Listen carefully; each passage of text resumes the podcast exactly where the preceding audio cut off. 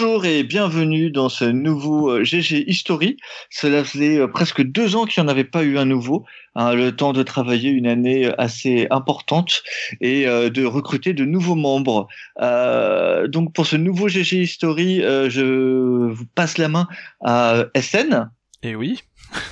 et je présente avec grand plaisir un petit nouveau qui s'appelle Thomas. Bonjour à tous et merci pour l'intégration. Bah, avec ah, plaisir. Avec, grand plaisir. Euh, du coup, euh, cette année euh, que nous allons travailler, l'année 1986, c'est une année qui en fait est assez charnière ou pas, c'est ce qu'on va voir. Et on va commencer par faire un, petit retour sur sur le début de sur l'année en fait, sur ce qui s'est passé un petit peu avant, pour histoire de mettre un peu de, contexte dans tout ce qu'on peut lire. Est-ce que tu peux nous éclairer du coup un peu, Thomas? Oui, alors euh, en 1986, euh, déjà ce qu'il faut noter, c'est que bah, on est encore dans la guerre froide. Et euh, même si en 89 ce sera la fin, bah, on est encore en plein dedans. Il y a toujours des tensions entre les États-Unis Gorbatchev et non les États-Unis de Reagan et l'URSS de Gorbatchev. C'est vrai que avec, des accords, avec des accords qui sont pas signés, des guerres qui continuent en Libye et au Tchad. Et euh, résultat, c'est aussi en Amérique du Sud, il y a euh, des luttes assez violentes euh, pour le trafic de drogue avec intervention américaine. Donc en fait, c'est assez sombre, bah, comme aujourd'hui. Sauf que en plus, il y a une crise économique aux États-Unis, donc c'est vraiment la, la, grande joie. Et, et pour ce qui est du cinéma, bah, ça reflète un peu ce monde-là, parce que il y a beaucoup de films en fait qui traitent de la guerre du Vietnam, comme Platoon, Mhm. Et euh, c'est les grands moments des, euh, des films d'action euh, avec, par exemple, Cobra de Sylvester Stallone, Le Contrat de Schwarzenegger ou Delta Force de Chuck Norris. Ouais. Ah, Delta Force. un, un, classique indémodable. Ah, je pense que ça, ça n'a pas pris. Et, euh, et euh, au niveau vestimentaire ou au niveau de la musique, on est en pleine période de la fin du punk et le début des new, de la new wave avec les grandes coiffures, euh, plein de gel et tout ça. Et euh, je pense que ça se reflète un petit peu dans les tenues de certains des personnages dont on va parler. Mm. Voilà. C'est sûr. Très bien. Euh, SN. Oui. Qu'est-ce qui s'est passé un peu avant 1986 dans, dans, dans les comics? Alors, donc, qu'est-ce qui s'est passé en 1985, du coup? C'est ça. alors, grosso merdo, on va avoir les Tortues Ninja qui existent depuis 1984 et qui commencent à gagner en succès. Euh, on va avoir euh, plusieurs petites choses euh, qui vont se lancer. on a Crisis on Infinite Earth forcément qui commence. Ouais. Et qui un va petit machin. Voilà. Pas, super important. Oui non, personne n'en a jamais entendu parler. Hein. C'est ça. Donc crossover qui, mais dont on va revenir plus tard dans l'émission, donc ça vaut peut-être pas le coup que je le présente là en détail. Non, ça ira. Voilà. Euh, donc euh, du coup, on a aussi chez DC euh, Jonah X qui va faire un petit tour dans le futur. le numéro 200 des X-Men avec donc le jugement de Magneto et tout ça. Mhm. au niveau des titres, on dit au revoir à Spider-Man Team Up, on dit bonjour aux Vengeurs de la côte ouest. Ah, les Vengeurs de la côte ouest. ça. Ah, péché mignon ça. Ah oui, oui. On dit aussi bonjour à d'autres titres comme par exemple Grou le barbare avec de Sergio Aragonès. Euh, aussi euh, le début bah, de Miracle Man ou Marvel Man, donc euh, chez Eclipse, en tout cas la diffusion aux États-Unis, avec toujours ce petit imbroglio sur savoir si on ce qu'on doit l'appeler Marvel Man, qui est son vrai nom originel, ou Miracle Man, mais pour vraiment pouvoir le sortir sans crainte d'un procès de la part de l'éditeur Marvel, on l'appelle Miracle Man. D'accord. Et il y a aussi une petite pétition auprès de Marvel pour que Jack Kirby puisse récupérer ses originaux. Eh ben. Voilà, et aussi euh, un petit numéro euh, le 3 septembre 85 euh, qui s'appelle Heroes for Hope, starring the X-Men. Mhm. donc il y a un numéro caritatif pour aider à lutter contre la famine en, en Éthiopie. Le 18 novembre, quelque chose qui je sais va te faire très plaisir, c'est le début de Calvin et Hobbes de Bill Watterson. Mais oui, là, mais, là, eh, franchement, c'est pas le meilleur truc que vous ayez jamais lu de votre vie. Bah, je, suis vraiment Team Peanuts. Hein. Oh là là. mais, mais, pas ce qui est bon. Mais, j'aime beaucoup Calvin et Hobbes, mais Team Peanuts.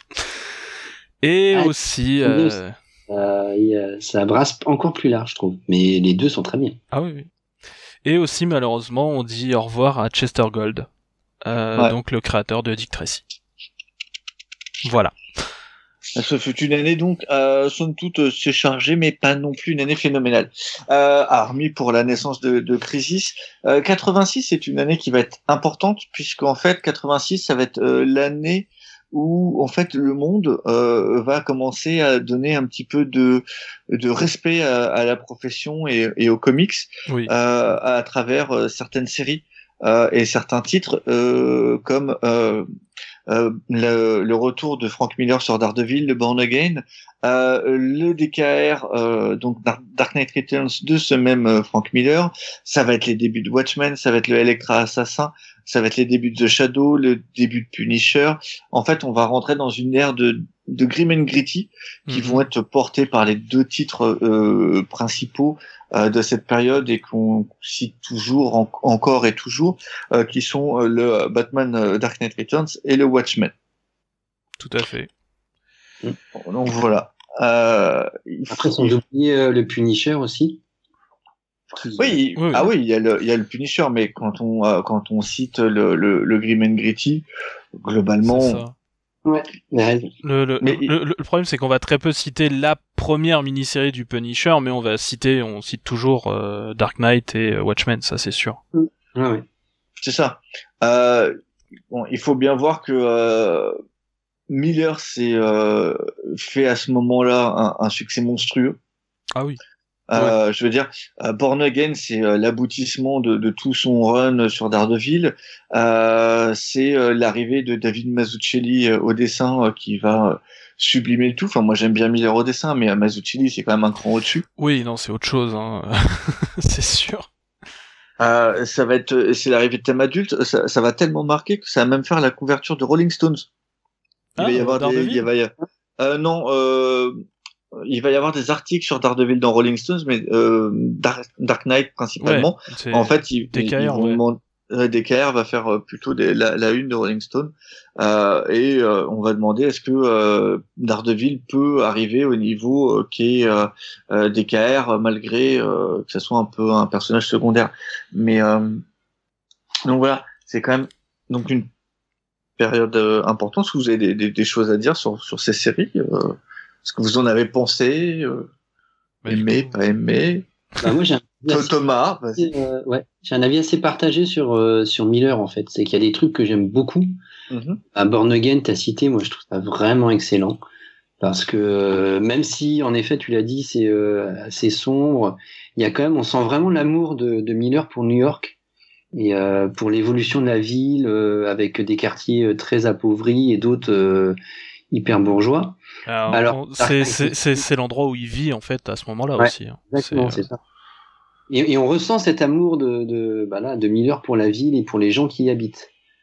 Alors que, et, qui est contrebalancé par le fait que euh, bah, le rêve américain, il n'y croit plus trop. Et donc, il y a vraiment, je trouve qu'il y a une grande subtilité dans Born Again. Et euh, alors que Dark Knight Returns, je suis beaucoup moins fan. Est-ce que, est-ce que euh, Dark Knight Returns c'est pas euh, euh, comme Watchmen d'ailleurs, hein, c'est des, des, produits de leur époque? Hmm. Ah si. Ouais. pour moi, tout comics c'est le produit de l'époque et de l'artiste en fait. C'est euh, quand il est bon, c'est que les deux, les deux vont ensemble quoi. Et euh, mais t'as d'un côté Born Again qui, qui, qui, a une subtilité qui montre l'humanité et Dark Knight où tu vois que la, la vision pessimiste et et, et, très à droite de Miller et euh, ça me dérange plus quoi. en, Mais... en, même temps, enfin sur, sur, DKR, très clairement, euh, je, suis tombé sur une interview de Miller qui disait très clairement que pour lui, euh, il faisait il faisait cette série parce que pour lui, la société telle qu'il la voyait allait au suicide. Euh, parce qu'il, bah, comme tu le dis, il vit vraiment dans les bas quartiers et tout ça, et à ce moment-là, c'est vraiment une vraie montée du crime aussi. on a, c'est, ça, ça a été vraiment une, une période très très euh, très très pénible. Beaucoup d'agressions euh, dans en dehors des pages là pour le coup. Ouais, ouais, ouais il, ça se mais je trouve que ça se ressent euh, dans Born Again où tu sens le quotidien de la vie sans avoir le les, les stéréotypes et l'exagération qu'il y a dans Dark Knight Return. Je trouve qu'il est. Mais après, on... est-ce que c'est Marvel qui qui tempère la noirceur ou est-ce que c'est Miller qui qui était moins sombre quelques mois avant c'est ça qui m'arrange de voir en, quelques mois l'évolution l'évolution de ce qu'il veut dire. Hmm. Je pense je pense pas tant que Marvel tempère pour le coup. Euh, je pense juste aussi que c'est la différence entre faire une mini-série et faire une série au long cours. C'est-à-dire que euh, Daredevil, c'est euh, c'est la conclusion de quelque chose sur lequel il travaille depuis des années et des années. Euh, forcément qu'il va pas forcément aller que dans le pessimisme ou euh, dans des choses comme ça. Tandis que là, on lui dit, voilà, ça c'est ton petit coin d'univers, on te donne quatre numéros, tu fais ce que tu veux. À l'époque, on parle pas du tout de faire une suite. On parle pas du tout euh, de ce qui est devenu des KR ou carrément c'est un truc où où, il se, où se passent plusieurs œuvres, un espèce de d'univers en lui-même. C'est vraiment juste quatre numéros et il peut se lâcher. Et je pense que c'est tout bonnement ce qu'il a fait. Ouais, exactement. Ouais, je suis d'accord avec toi. Moi, je pense que euh, Miller va profiter en fait de, de cette de cette liberté pour euh, pour montrer euh, ce qu'il est capable de faire et pour lui là où peuvent, doivent aller les super héros d'un côté interventionniste. Euh, je pense que son son Batman en fait est plus réaliste que le Batman qu'on peut voir à cette époque-là. Euh, même s'il est sombre, avoir un Batman qui est prêt à aller jusqu'au bout et qui sera beaucoup plus violent, c'est ce qu'on peut attendre quand même de quelqu'un qui aurait vécu le meurtre de ses parents et qui mettrait une cape. Mmh. Ouais, mais tu, tu, peux euh, tu peux introduire un, tu vois par par euh, Robin, il, il aurait pu introduire un, un, un contraste et montrer euh, et montrer un monde plus euh, plus différent. Après, je suis mmh. d'accord avec toi, SN. Je pense que c'est en, en quatre titres, il a voulu donner un coup de poing dans la gueule des gens et, euh, et, mettre en avant ce qu'il pensait. Alors que sur Daredevil, il, il je pense qu'il s'attache au personnage et il crée tout un univers et, bah, qui est bien plus intéressant. Ça. Ah, après, il est extrêmement attaché à Batman aussi. Euh, je sais qu'à l'époque, il l'appelait le plus pur des héros, en fait. C'était euh, c'est ces mots même. Euh... Ouais, mais dans une pure qui, qui, qui pour lui veut dire euh, conservatrice, réac, voire limite fasciste, quoi.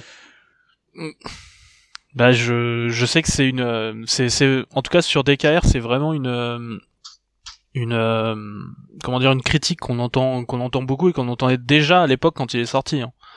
Euh, Art Spiegelman, Art Spiegelman, donc auteur de Maus, dont on va revenir aussi mm-hmm. plus tard. Par exemple, hésite pas, la, la série, il l'appelle carrément de fasciste. Voilà. moi, moi, je l'avais relu, j'avais lu ado. Ouais bien aimé et je l'ai relu euh, il y a trois mois. Et moi je le vois vraiment comme ouais, en effet comme une vraie vraie série fasciste quoi.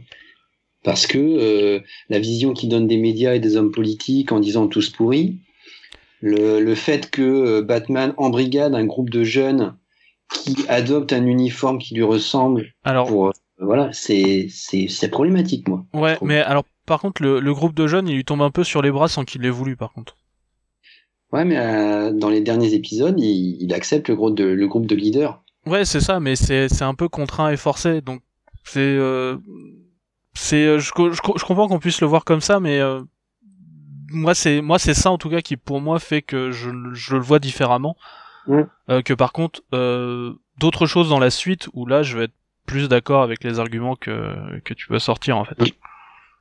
Ou dans dans la suite c'est beaucoup beaucoup moins ambigu, on va dire.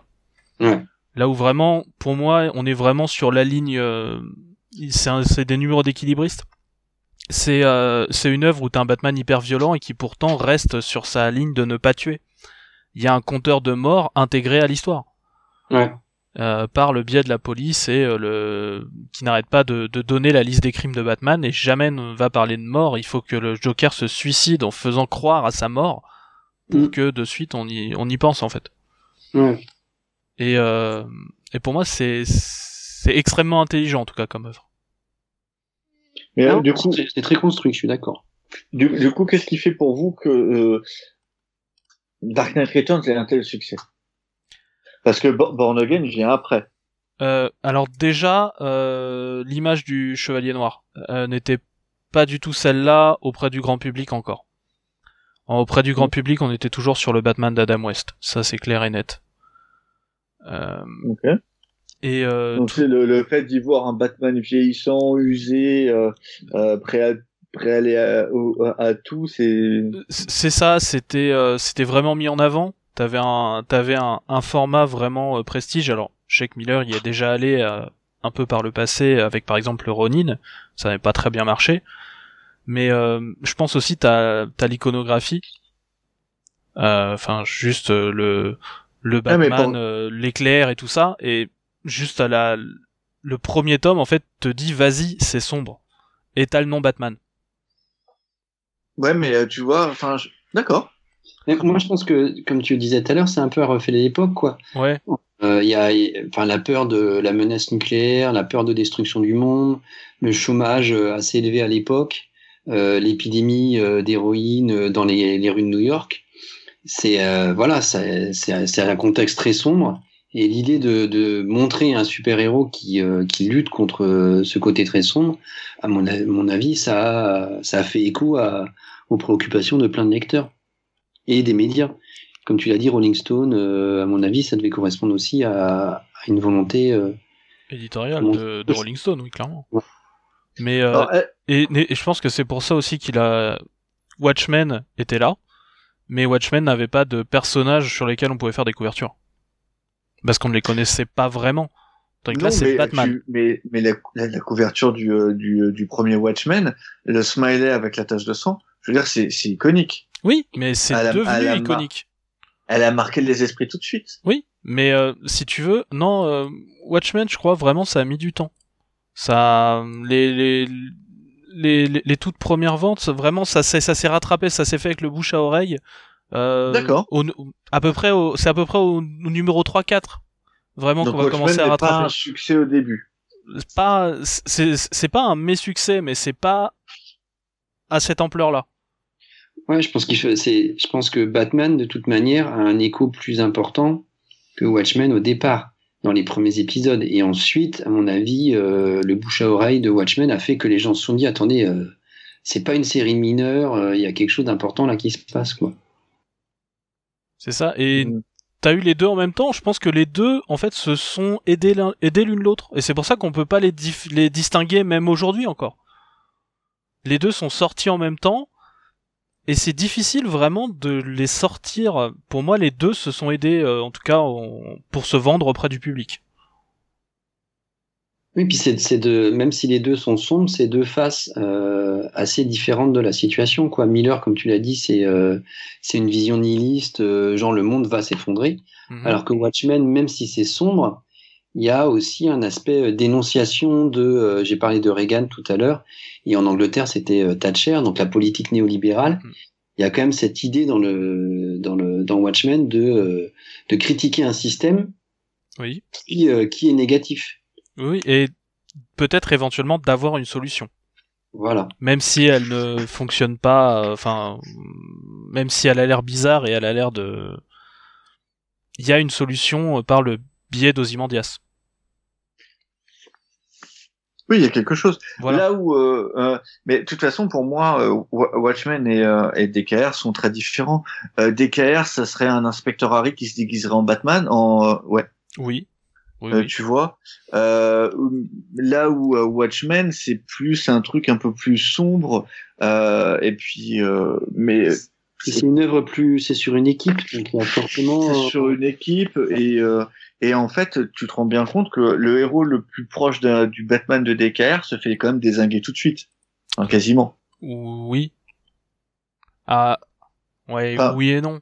T'as, as le Rorsas qui serait ouais, voilà, Batman, mais euh, je trouve que le, le, le, comédien, par plein, plein d'aspects, est très proche de Batman. Il, il serait bah, pas aussi proche du Punisher, genre. Ouais, voilà, moi je le voyais plus. une vision caricaturale, ouais. front. Euh. Ouais, mais le Punisher à cette époque-là n'existe pas. Oui, mais il y avait un équivalent qui s'appelait Blockbuster. Et si, le, le, Punisher existe, mais il n'a pas encore de série à lui. Mais il existe déjà. Ouais, ou, ou, si je reprends ce que, ce que j'avais dit sur le cinéma, est-ce que justement le, le comédien, c'est pas aussi un moyen, un manière de, de se moquer des, des films d'action à la Schwarzenegger et Stallone? Ah, mais je pense que complètement, ça va être le moyen de se moquer d'un d'un d'un euh, Charles, Charles Bronson ou euh, euh, tu vois, euh, par exemple, en 84, tu avais Bernie Gotts qui qui avait eu qui s'était qui a désarmé quatre quatre crapules dans le métro et le mec est devenu une figure héroïque des tabloïds parce que il a su se mettre en dehors. Il faut voir que les années 80, spécialement à New York, ah c'est une vie qui est particulièrement difficile. Euh, c'est des agressions régulières et permanentes. Euh, c'est c'est assez sombre en fait comme comme partie de ville. Euh, New York, c'est pas la ville où il fait bon vivre dans les années 80. Bah en fait, faut, faut bien distinguer en fait, le, centre-ville, le centre-ville de, enfin, et, autour de, de, Manhattan et autour, où en fait toutes les, euh, les classes moyennes et euh, favorisées ont fui depuis les années 60 vers les banlieues pavillonnaires. Et donc dans le centre, il y a, y, a, y a des vrais ghettos qui se sont créés et euh, c'est là que le, crime euh, et euh, la drogue se développent. Et tout changera ensuite dans les années 90 avec Giuliani et d'autres. Voilà. Qui épurent tout ça et qui, qui, qui rénovent les, toutes les maisons, mais pour refaire venir les riches dans le centre. Mm, mm. C'est pour ça que Hell's Kitchen, dans les années 80 encore, c'est un quartier pauvre, alors que maintenant, euh, ah bah c'est plus le cas maintenant. Ah bah non non, euh, Daredevil il aurait plus grand, il aurait pas grand chose à faire aujourd'hui dans Hell's Kitchen quoi. Hmm, disons que maintenant ça ferait sens d'y voir un avocat. Ouais, beaucoup plus ouais. Des magasins bio et voilà. Mais après il faut voir que euh, si euh, si euh, euh DKR est un défouloir pour euh, Frank Miller qui a été malmené lui-même à New York, euh, Watchmen n'a pas cette vision-là, en tout cas pour Alan Moore. Alan Moore, pour lui, très rapidement, c'est c'est un moyen de tester des choses. Mm-hmm. Il, il, le dira lui-même. que ce qui il, y a des choses qui n'étaient pas prévues dans leur découpage qui vont commencer à se faire et à partir du troisième numéro, il va même dire euh, l'image, les fils narratifs, l'histoire du pirate et les dialogues dans la rue agissaient entre eux et leur friction provoquait des étincelles. J'avais jamais vu ça auparavant dans un comic book. euh, pour Moore, euh, Watchmen va devenir aussi un, un, lieu de création et non pas et non pas que un, un, un défouloir. De toute façon, j'ai du mal à voir Moore autrement que comme quelqu'un qui essaye de créer des choses, mais. Euh... C'est bien, pour... mais c'est une, une différence importante si tu veux entre ah ces oui, deux oui, clairement, clairement. Mais euh, c'est euh, c'est aussi euh, c'est il y a il y a plein de choses. c'est un c'est un travail qu'on lui a demandé de faire. À la base, c'est censé être juste refaire les faire une histoire avec des personnages que DC vient d'acheter, qui sont mm. les héros de Charlton. Puis ça, Moore va tellement les triturer et les changer que finalement, faut leur donner une nouvelle identité parce que ça correspond plus du tout. On, on, sent toujours l'essence de base, mais euh, disons que ça n'irait plus vraiment avec ce que sont euh, ce que sont les personnages ou en tout cas ce que DC veut veut mettre en place. Ah, de toute façon, euh, pardon, DC à cette ah, époque-là veut un électrochoc. Ah oui. deux ans auparavant, en 84, euh, un des grandes pontes de DC euh, est allé voir euh, Jim Shooter pour lui demander s'il voulait pas reprendre cette série Marvel dont pas les plus petites. Il y avait il y a du Batman il y a du Wonder Woman il y a du Green Lantern il y a de la Justice League parce que ça fonctionne pas. Malheureusement ça ne se enfin malheureusement ou heureusement ça ne se fera pas. Mais DC à ce moment-là a besoin d'un électrochoc pour repartir. Mm-hmm. c'est ce qui c'est et d'ailleurs on va le voir que ça va être fait de deux manières différentes euh, d'un côté, il va y avoir des récits plus sombres mm-hmm. qui vont être confiés à Alan Moore et à, à, Frank Miller, avec donc les récits dont on a déjà parlé. Même et pas, autre... pas que, enfin, il y a, c'est, c'est, c'est, disons la partie émergée, quoi. Ce sont les fers de lance. Voilà. Et, et d'un autre côté, euh, DC va aussi euh, casser son univers euh, qui est euh, incompréhensible à cette époque-là entre les différentes terres parallèles, les, euh, les différentes erreurs de scénario qu'il peut y avoir à droite à gauche. On, on, on, se perd complètement dedans et donc il va y avoir le fameux crisis. Mm, je, je suis moins d'accord sur la partie incompréhensible parce que je pense que c'est surtout la rhétorique de Marvel et que Marvel a gagné la bataille rhétorique. Euh, c'est peut-être une propagande de Marvel, je ne. C'est, il y a, mais, voilà. Mais, mais DC lui-même a reconnu qu'il y avait eu des, il y avait des problèmes entre les différentes terres, etc tu te retrouves pas nécessairement entre les différentes Huntress. Tu sais pas qui est sur l'une, c'est la terre de Bruce et Selina, pas sur l'autre. Voilà. Oui, mais par exemple, Huntress, c'est aussi, enfin, avoir tenté de corriger les choses dans cette façon-là a créé au final plus de problèmes que si on en avait laissé les. Mais justement, laisse-moi y finir.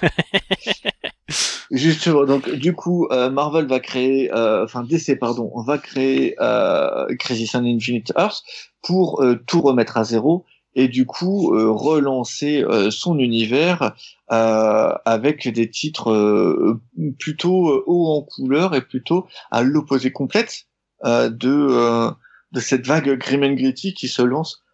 D'un autre côté, on va avoir Man of Steel qui va se vendre à plus d'un million d'exemplaires euh, le premier épisode, ce qui est quand même monstrueux. Et euh, on va avoir d'autres séries comme euh, comme Blue Beetle. Comment vous pouvez expliquer que d'un côté on va avoir DC qui va tenter des trucs beaucoup plus sombres et adultes, mais de l'autre côté va se lancer dans une nouvelle gamme euh, bah, très super héros, très coloré avec du John Byrne, du Blue Beetle, du Booster Gold, etc. Alors je vois bah, moi, je, je, te, je, te, laisse peut-être Thomas et après je. Thomas, vas-y. Toi d'abord. Ouais, parce que je, pense que je vais être très très court. À mon avis, je pense que c'est euh, le cas de toute maison d'édition, c'est-à-dire que s'ils proposent euh, une seule ligne avec seulement du sombre ou seulement de la couleur, eh ben forcément, euh, ça ne plaira qu'à un public très restreint. Et je pense que c'est dans leur intérêt d'aller dans les, les, deux côtés, quoi, d'aller à fond dans un côté très sombre ou au contraire d'aller dans le côté positif. Je pense que ce que tu as dit et qui est vrai, c'est que euh, ils, ils, vont radicaliser ce qu'ils ce vont. C'est plus des séries tièdes qu'il y a peut-être pu avoir à certains moments, mais ils vont vraiment à fond d'un côté ou de l'autre. Et je pense que c'est ça qui a plu. alors, moi, je, alors, je suis d'accord qu'on peut pas tout faire, mais euh, t'as quand même, je trouve que c'est vraiment un, un, grand écart. Bah, moi, je pense vraiment aussi qu'il y a d'essai une force d'inertie dans sa dans la création. C'est-à-dire que ça met du temps à changer. C'est-à-dire que euh, même si tu peux avoir DKR ou Watchmen, qui sont, je rappelle, juste des mini-séries, pas des séries régulières. Watchmen est une maxi. Ouais, une maxi, mais enfin c'est pas une série régulière qui va continuer, et continuer. Et donc du coup, le temps euh, que ce ton-là se retrouve dans les séries régulières, forcément, bah entre temps, t'as encore un petit peu cet entre-deux, entre-deux qui va du coup euh, forcément jamais tout à fait disparaître, pour moi, en tout cas chez DC. Euh, mais euh, du coup, c'est t'as ça qui peut expliquer ça, le temps, juste que c'est peu, parce que ça peut être vu comme des tests. Hein. Encore une fois, c'est vraiment pas des séries régulières. non, c'est vrai, c'est vrai que c'est vu comme des tests. Après, euh, il faut voir que Alan Moore à cette époque-là est encore un n'est pas encore un auteur de, de renom. Il est important avec bah, son Swamp Thing. C'est ça, il a fait Swamp Thing, mais pas grand chose d'autre. Bah, il a fait quelques Superman. Ouais. Euh, oui, Whatever Happened. Euh. Non, ça c'était l'année d'après, c'est en 87. il a fait euh, Bon anniversaire Superman, c'est le, ah, le comics où il s'envole euh, avec le Daily Planet en arrière-plan. Euh... où il a montré qu'il savait faire des trucs. C'est vrai que Miller... cette année-là, il va faire un annual pour Green Lantern. Ouais, qui va être très important et qui va être repris bien plus tard par Geoff Jones pour faire Blackest Night. C'est vrai, mais à cette époque-là, c'est pas un gros ah, bah annuel non. plus. Euh, Frank Miller a fait Ronin, qui a été un succès, euh, mais c'est pas non un plus. Un euh, succès euh, mitigé au niveau des ventes, c'est pas, c'est pas extraordinaire. Non, mais comme Daredevil ne l'était pas plus que ça, c'était une bonne vente, mais c'était pas. sauf, que euh, Ronin était vu comme étant le début d'une nouvelle gamme, d'un nouveau format, et voulait être un succès. vraiment, vraiment. Il y a eu beaucoup de promotions, il y a eu énormément de choses. Et euh, du coup, pour moi, c'est pas comparable en, termes de. Ronin aurait dû avoir plus de succès euh, par rapport à, tous les efforts qui ont été faits pour que, pour que c'en soit un. Oui, mais Miller à cette époque-là n'était pas connu. Enfin, pas autant qu'il ne le sera après euh, DKR. C'est ça. Et puis je, je, pense que encore une fois, bah, il fallait peut-être une, une figure d'envergure, une figure connue pour attirer les gens. Et encore une fois, je pense que le fait d'avoir la figure de Batman, plutôt que quelqu'un, euh, enfin quelqu'un qui n'est pas connu et qui n'a pas vraiment de nom ni de maître, un Ronin quoi. Donc euh, forcément ça n'aide pas. Euh, juste une dernière chose sur le Grim and Gritty, puis après on va vraiment passer sur la partie un peu plus lumineuse de chez DC. Electra Assassin, à votre avis? De Sienkiewicz, ouais. ouais, de Sienkiewicz et Miller. Oui. Est-ce que ça serait fait sans le succès de DKR oui. Euh, ouais, j'ai du mal à le croire, moi, à l'inverse. Parce que c'est mhm. quand même, euh, on sent qu'il est, qu'il est encore plus libre dans ce qu'il fait Euh, parce que euh, parce qu'ils se sont dit bon bah on va on va confier les clés à Miller et il fait ce qu'il veut parce que ça marche quoi. Ça, pour moi, ça se serait fait. Ça arrive en juillet, en juillet 86. Ouais, et je, je vois mal en fait vraiment tout ça se créer à partir de rien. Ça prend du temps de créer un titre, de dessiner, de tout ça euh, aussi rapidement. Pour moi, il y avait mhm. forcément quelque chose qui était déjà prêt avant euh, que DKR euh, se fasse. Est-ce qu'il aurait eu le même succès par contre? Non, je suis pas sûr. Je suis. Ah, c'est pas, pas, un titre accessible, ouais. Donc je pense que non, il n'aurait pas eu le même succès parce que c'est pas. C'est pas accessible, mais c'est un titre très innovant à cette époque-là. Le dessin de Sienkiewicz, on l'avait déjà vu dans les Nouveaux Mutants mais euh, mais là c'était vraiment un c'est vraiment un truc euh, waouh quoi. Bah même même sur les nouveaux mutants j'ai l'impression qu'ils se retenaient plus que là. Bien sûr. c'est pour ça. C'est un type qui quand même va va montrer des, choses quoi. Ouais mais il y a il y a aussi le fait que ce soit pas chez Marvel même mais chez Epic. Donc c'était déjà prévu pour quelque chose qui pouvait plus facilement casser les codes. Epic c'est euh, quelque part on peut dire que c'est l'ancêtre de Vertigo mais qui a jamais réussi à vraiment fonctionner Mm. Epic, c'était ça, hein, c'était lancer quelque chose qui soit plus indépendant et plus mature chez Marvel. Juste Epic est peut-être arrivé trop tôt. D'accord. Des, des, fois, tout est une question de timing. Ouais, bah je, je pense, je, je, pense vraiment que pour Epic, c'est vraiment, c'est vraiment ça. Je pense qu'Epic est arrivé bien trop tôt. Mais euh, c'était vraiment une tentative d'avoir euh, ce que nous on appelle un vertigo.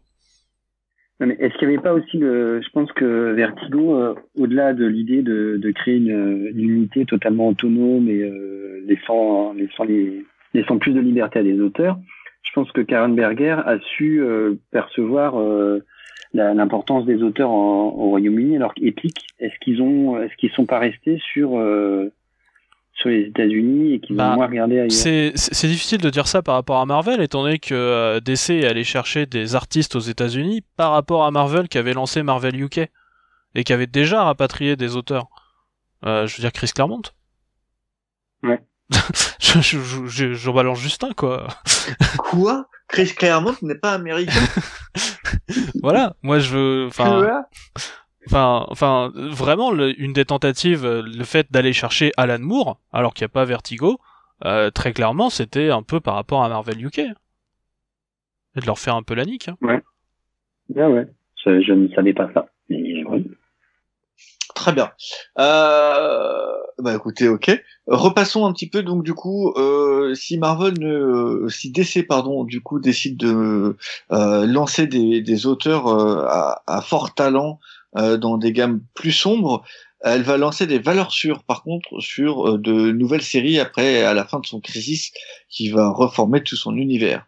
Euh, notamment, on va avoir l'arrivée de Man of Steel de John Byrne, où là, on va donc confier un peu au, c'est un peu un vol, puisque juste avant, Byrne est, est, le dessinateur de, de Marvel.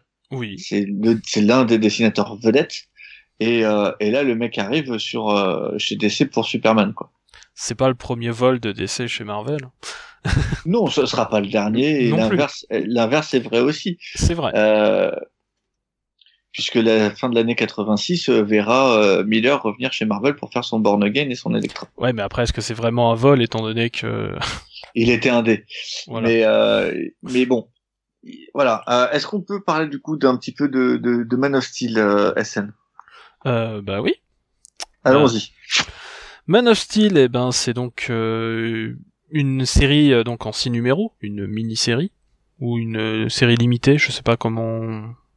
Je crois que c'est, je crois que c'est série limitée, c'est ça? C'était une série limitée puisque c'était ce qui devait lancer le titre Superman juste derrière. Ça permettait de de remettre un peu au mm. goût du jour.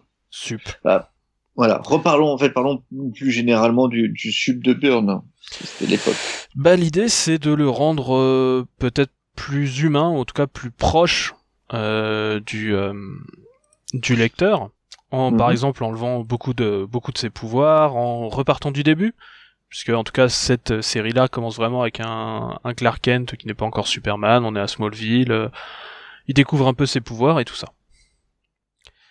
Et donc forcément, donc c'est en utilisant en fait c'est pas vraiment un repart. La série Superman qui va suivre en fait repart pas du début, c'est juste qu'en fait euh, on part du principe que Crisis a changé les choses et que euh, elles ont changé par rapport à ce qu'on a vu dans cette mini-série. Maintenant. Voilà. Euh... C'est court. Oui. quels sont les qu'est-ce que vous euh, on voit bien que c'est plus lumineux. Euh, on, euh, Bern va ramener les parents euh, de, de Clark. qui n'ont qui, qui, n'ont jamais eu un très grand rôle en fait avant ça. Euh... Non, et qui vont et qui au final, ça, ça va être une pierre fondatrice. En fait, ça va être une pierre fondatrice pour beaucoup de lecteurs. Moi, je m'inclus dedans. J'estime, j'estime pas d'avoir Superman en fait sans pas et Kent. Quoi. Je veux dire, c'est pour moi, c'est la base. Pour... Ce sont des personnages importants. Pour moi aussi, mais après, il y a, y a, d'autres changements qui peut-être compliquent un petit peu les choses. Euh, le fait que, par exemple, Superman, pour qu'il soit plus proche du lecteur, naisse sur Terre, et donc pour ça, faut créer une matrice kryptonienne qui soit là dans le vaisseau, et enfin, il y a aussi des choses qui sont euh, un peu un peu plus bizarres, peut-être. Mais tout, tout n'est pas la matrice. Est-ce que c'est encore valable aujourd'hui? Je crois pas. Si. Euh, si, puisque c'est c'est c'est devenu un personnage. Oui. Ah. Ouais. Euh, pas... J'avoue que je connais un petit peu moins Superman que d'autres d'autres personnages. Il me semble que c'est devenu euh, l'éradicateur. Euh, il me semble aussi, si je ne dis pas Donc euh, l'éradicateur, je te confirme que je viens de le voir en VO. Donc oui, on le voit encore. C'est euh, c'est même encore quelque chose qui a été repris dans le film Man of Steel d'ailleurs.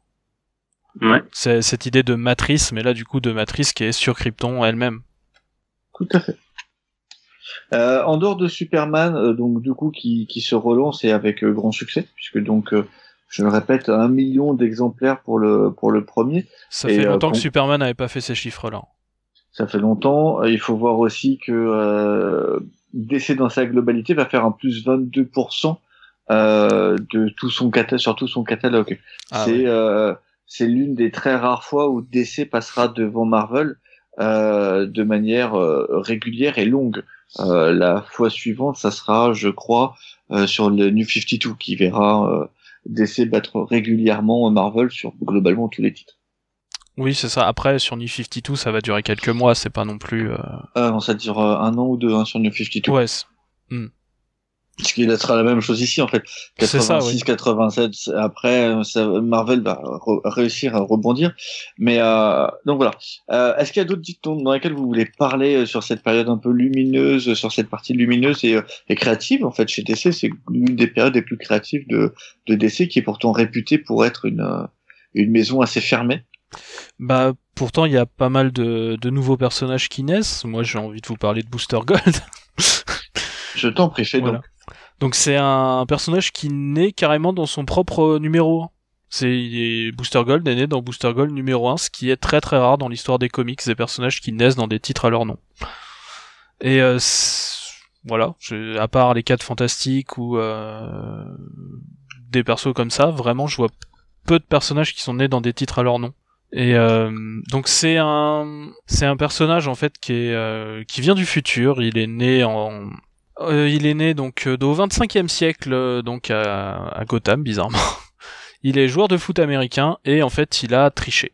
Il a triché et du coup il est il est exclu de la société. Il se retrouve à perdre son statut et tout ça et à être bah un peu le le gardien d'un musée en fait qui est consacré aux super héros de la Terre. de l'âge de ce qui est considéré comme étant l'âge héroïque donc mhm. la période que nous on suit et en fait il va euh, se servir de ces artefacts pour euh, récupérer, pour pouvoir se construire une identité de super-héros et aussi partir dans le temps à cette époque-là avec un petit robot bah, qui euh, qui date qui qui servait en fait à faire les visites guidées et qui va pouvoir l'aider à lui expliquer ce qui se passe dans ce monde et comment pouvoir s'intégrer. Donc c'est un c'est un personnage en fait qui est qui va essayer en fait de gagner un peu d'argent et de vivre sa vie comme ça et peut-être de regagner un peu son statut social qu'il a perdu, mais euh, qui en fait au fur et à mesure en fait de faire ça en fait découvre vraiment même plutôt vite qu'il aime vraiment être un héros et il va tout faire pour réussir à être un vrai héros. Et si dans le même temps il peut aussi euh, trouver comment vivre sa vie et gagner sa vie, euh, ce sera d'autant mieux. Est-ce qu'on a déjà un côté un peu loser comme on a pu avoir sur sur le comme on peut voir sur le personnage maintenant, oui. voire même un peu sombre avec euh, des trahisons, des euh, des, euh, des changements de, du futur parce qu'il le connaît et du coup pour ça ça arrive comme bon lui semble. Alors oui, alors pas forcément sur le côté changement du futur. C'est quand même mhm. un gros truc de changer le futur. C'est plutôt il connaît pas tout du futur. Il a une connaissance très parcellaire, ce qui fait qu'il peut être surpris très facilement même.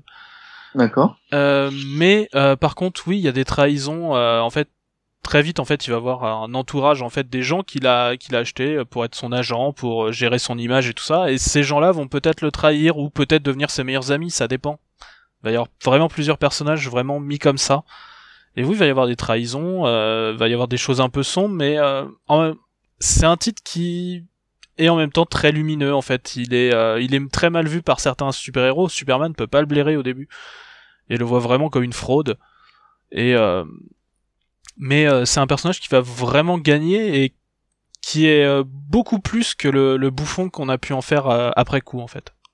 D'accord. C'est c'est-à-dire qu'en fait, généralement on va le voir par la suite avec Blue Beetle dans un duo comique. En fait, les deux personnages dans leur série à eux sont beaucoup moins bouffons en fait. C'est les deux qui s'engrainent quand ils sont tous les deux ensemble. Ok.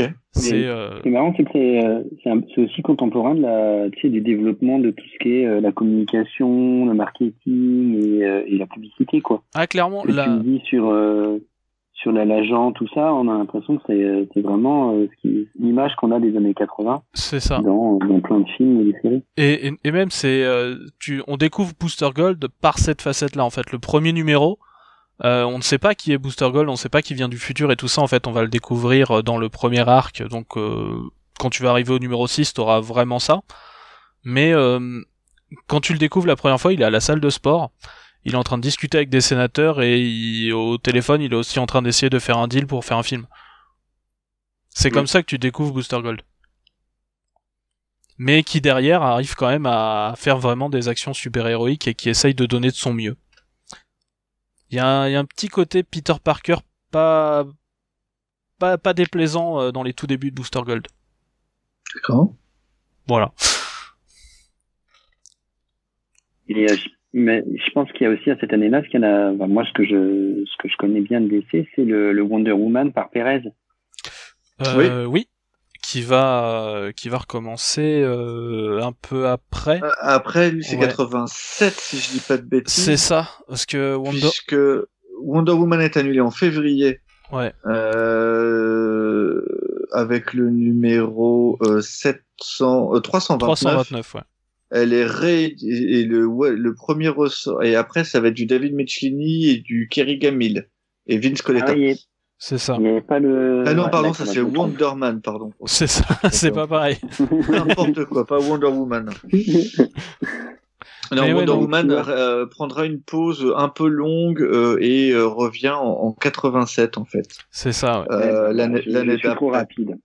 C'est ça. Mais c'est bah, Wonder Woman, ils ont ils ont voulu réfléchir avant à comment la faire revenir et qu'on c'est euh, même si elle fait partie de la, de la Trinité, c'est malheureusement euh, celle qui a qui a pas été mis en avant dès le début quoi.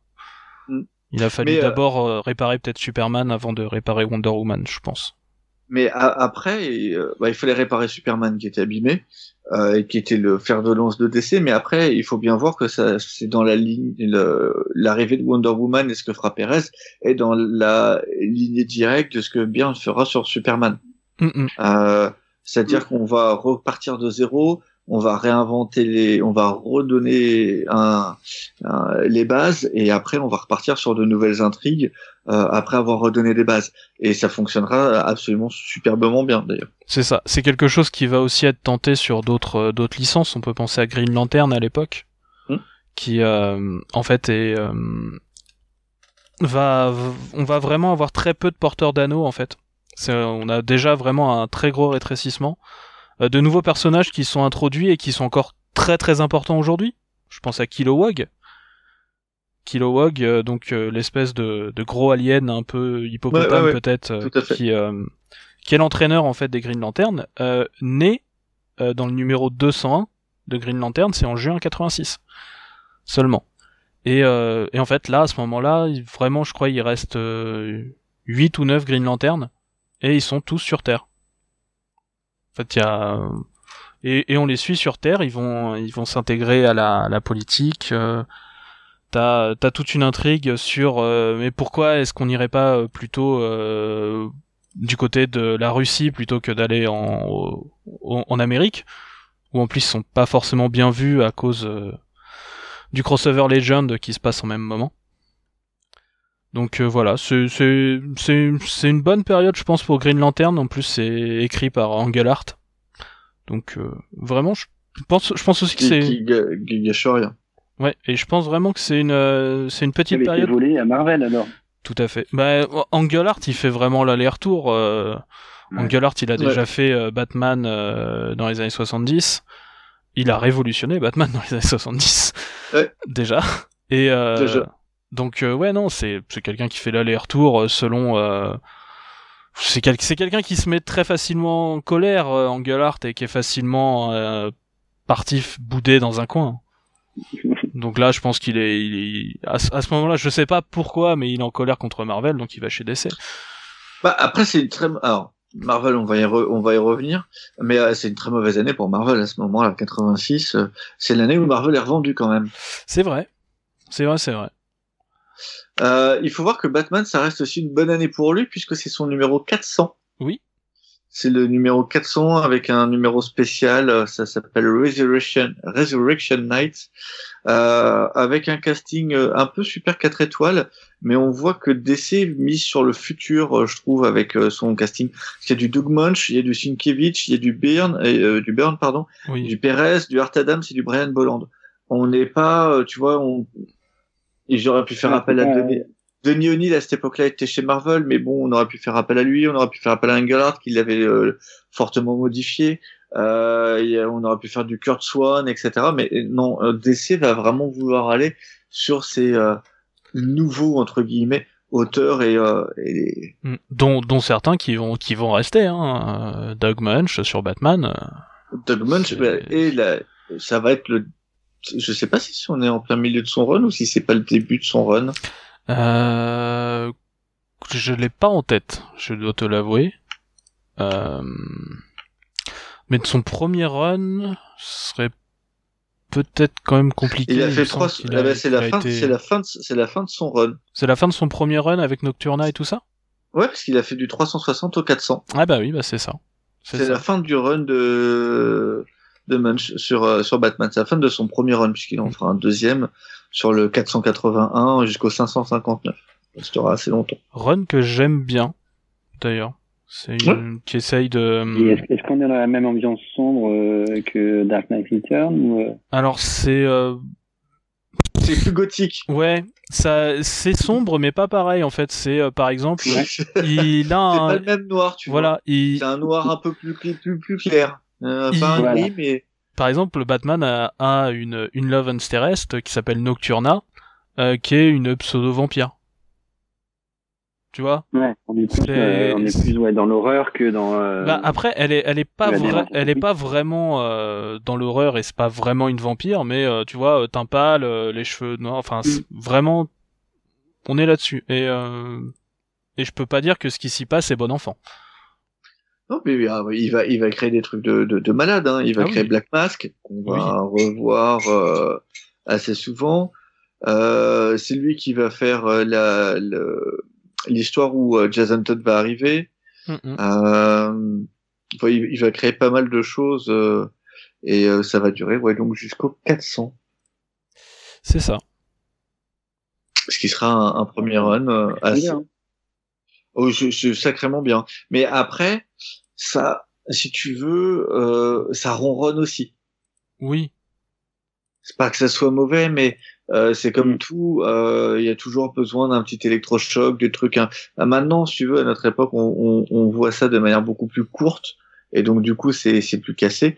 Mais à l'époque, enfin, je veux dire, il va rester quand même quatre ans sur les, il va écrire les deux titres Batman, il va écrire Batman et Detective Comics, et il va rester trois ans, pardon, dessus, et trois ans sur deux titres, ça fait un peu plan-plan, quoi. Il t'as pas de trucs qui vont te permettre de, il y a pas de grande saga chez lui. En tout cas, pas à cette époque-là. Plus tard. Pas à cette époque. Ah bah plus tard, oui, il fera partie des gens qui ont écrit euh, euh Cataclysme. Bah, oui. donc et, euh, et Night's End notamment. Donc euh, oui, mais pas à cette époque-là. C'est ça. Euh, par contre, chez DC, il y a aussi il y a, il y a un auteur qui se fait quand même un peu avoir. Mm. J'ai envie de dire que c'est Roy Thomas. Mais Roy Thomas c'est chez Marvel. Non. Ah non, il était chez DC. Roy Thomas est chez DC. Il était même euh, sur euh, son second contrat exclusif chez DC. Il était parti.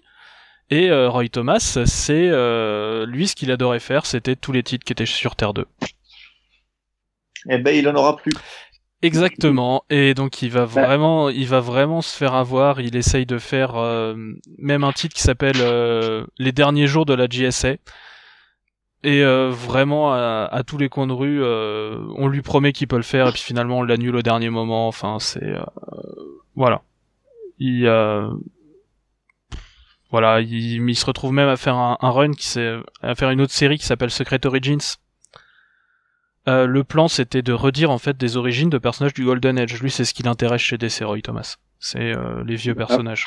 C'est un, ah c'est bah, un... ce qui l'a toujours intéressé. Hein. C'est un vrai fan. Mais euh. après, c'est pas, c'est une autre génération aussi, quoi. Est-ce que justement euh, l'arrivée de Miller, tout ça, euh, bouscule pas euh, cette génération précédente et ah, mais c'est ça, c'est ça. Mais du coup, vraiment, en fait, il se fait, il se fait avoir par les éditeurs. Mais, mais Roy Thomas, à, la, à la base, il est encore différent parce que Roy Thomas, c'est un fanboy. Oui. C'est un, mec qui a écrit des fanzines mm. sur Marvel qui était un fan de Marvel et qui se fait embaucher par Stanley. Par contre, Roy Thomas, là où il est malin, c'est qu'il a, il a créé des tonnes de personnages euh, qui étaient en fait des repompes de personnages des gens existants. Mm -hmm. Parce qu'il savait qu'il aurait jamais les droits. Et ça dès les années 70. Donc, tu vois, euh, on, on, est loin à l'époque des, des, batailles de droits. Et, euh, et lui, déjà, il savait qu'il aurait jamais les droits, qu'il se ferait carotte s'il commençait à mm. créer des trucs de lui-même. Oh, c'est pour ça qu'il l'a jamais fait. Ça commençait un petit peu les batailles de droits quand même. Ah, Comme tu vois, par exemple, un, peu, un peu de Kirby récupérer des choses. Par, par, exemple, Marvelman, Miracleman. Oui. Tu vois, et, euh, et c'était l'année d'avant. C'est vrai. Bon, bah, puisqu'on parle de Thomas, c'était pas, aussi généralisé. Je pense que euh, ah il y en a plein qui, euh, qui, qui, qui, comprenaient que c'était une industrie, qu'ils étaient un outil dans l'industrie et que euh, qu'ils auraient moins de personnalité. Et je pense que l'émergence de certains auteurs fait qu'ils euh, ils se sont dit, bah, on a le droit d'exister en tant qu'auteur dans cette industrie et d'avoir des droits. C'est vrai, c'est possible. Oui, je pense que c'est c'est le début de plein de choses qui se mettent en place, qui, qui vont mettre du temps encore. Ça, va prendre un peu de temps. Euh, un temps que n'aura pas euh, Marvel, euh, puisque Marvel va être va avoir une année compliquée. Eh mais avec de bons titres. Hein. Bah, certains, mais pas tant que ça. On va commencer par les gros titres. on va pas revenir sur le Daredevil, on en a déjà pas mal parlé.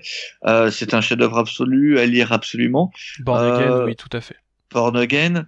Euh, Electra est très bien aussi, même si beaucoup plus difficile d'accès de par son dessin.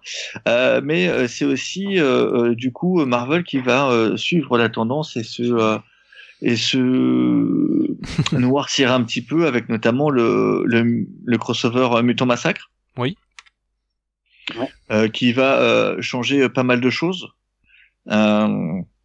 Thomas. moi, moi, je, moi, je trouvais justement que pour les mutants et Clermont, j'ai l'impression que ça a commencé un petit peu avant. Je pense que euh, il, il, euh, il s'ouvre plus en plus avec la, la multiplicité des titres à, à, donner une image plus variée de, euh, des mutants. Et, et la façon, pour moi, elle commence avec Sienkiewicz et les New Mutants. Mhm. Et, et, si on prend un personnage, pour moi, Rachel Summers, qui apparaît un petit peu avant, et, le, et un personnage très sombre, et, euh, et je pense que le Mutant Massacre, c'est euh, le, le crossover qui met ça en avant, mais euh, c'est pas, c'est un aspect qui existait déjà avant. Euh, oui, ça existait un petit peu avant, mais euh, Mutant Massacre, euh, ça va quand même changer pas mal de choses. Euh, Ouais. Ça va être la première fois où tu vas te dire qu'un des personnages, un personnage emblématique, peut morfler, voire mourir, et pas forcément peut-être revenir. Ouais, morfler sacrément même. Il va, il va, il va sacrément prendre cher. On parle, ouais, il y a de la torture, il y a plein de choses. C'est c'est quand même un, un- voilà. Euh, on, on va, Bah, on va il s'est- spoiler. il un quand même Oui, oui, installé oui, un oui. mur, euh, donc bon. On va spoiler, hein, c'est sorti en 86. euh, si vous ne l'aviez pas lu, euh, tant pis pour vous. Euh, Angel, qui est donc l'un des premiers, euh, l'un des premiers X-Men, euh, va être torturé et va y perdre ses ailes. Euh, C'est quasiment un démembrement. Je veux dire, ses, ses ailes sont Mhm. physiques, font partie de lui. Et C'est euh, quand même- s'en est pas vraiment remis encore. Non, même encore Bah. maintenant, on continue de jouer là-dessus puisque c'est ce qui va créer le Archangel. Mm, mm. Bah justement, je pense que, enfin, moralement, il va prendre cher, ça, c'est clair. Mais est-ce que justement, en fait, ça va, ça va enrichir encore le personnage? Parce que c'est vrai que euh, euh, dans, dans les premiers titres d'X-Factor, euh, on sait, on sait pas, il a l'aspect euh, un peu du, du top model, euh, euh, pété de thunes euh, et très, très superficiel. Et le fait de perdre ses ailes, donc son pouvoir et tout ça, ça, le- ça l'enrichit énormément, quoi. Mm. Et, euh, et, et, et si, tu, parlais de, de Mutant Massacre, il y a aussi le- la disparition des Morlocks Oui. qui là est, est, sûr. est définitif, quoi. Je peux, enfin, pff, ils Ah bah, réapparaissent c'est- vachement de temps en temps, mais bon, euh, pas. Bah, Ah, pas- c'est pas autant qu'à à cette époque-là. C'est euh, c'est quand même la création de de de, de mes fins, la création. Euh, on met en avant des vilains qui euh, sont vraiment pour le coup pas des, des vilains comme dans les années 50, 60 qui vont être un peu des euh, des maîtres du monde mais un peu rigolos, tu vois ce que je veux dire? Là, euh, ça tape dans le dur quoi. mm. Les mecs Ouais. massacrent des euh, des gens. C'est Ouais, euh, Mag- Magneto euh, disait qu'il le faisait. Tu voyais euh, vaguement des, euh, un volcan apparaître sur euh, détruire une ville. Oui. Et là, tu vois euh, un groupe de mauvais mutants euh, décimer euh, des personnes. Quoi. Alors c'est c'est ça, pas ça, c'est- le sang gicle pas partout, mais au final quand même il y a une forme de génocide qui est fait euh, qui est faite quoi. Donc c'est c'est assez- fort. Mm, mm. Puis ils ont des ils, ils ont des noms charmants les maraudeurs. ah bah t'as Riptide, t'as Harpoon, euh, Scalp Hunter.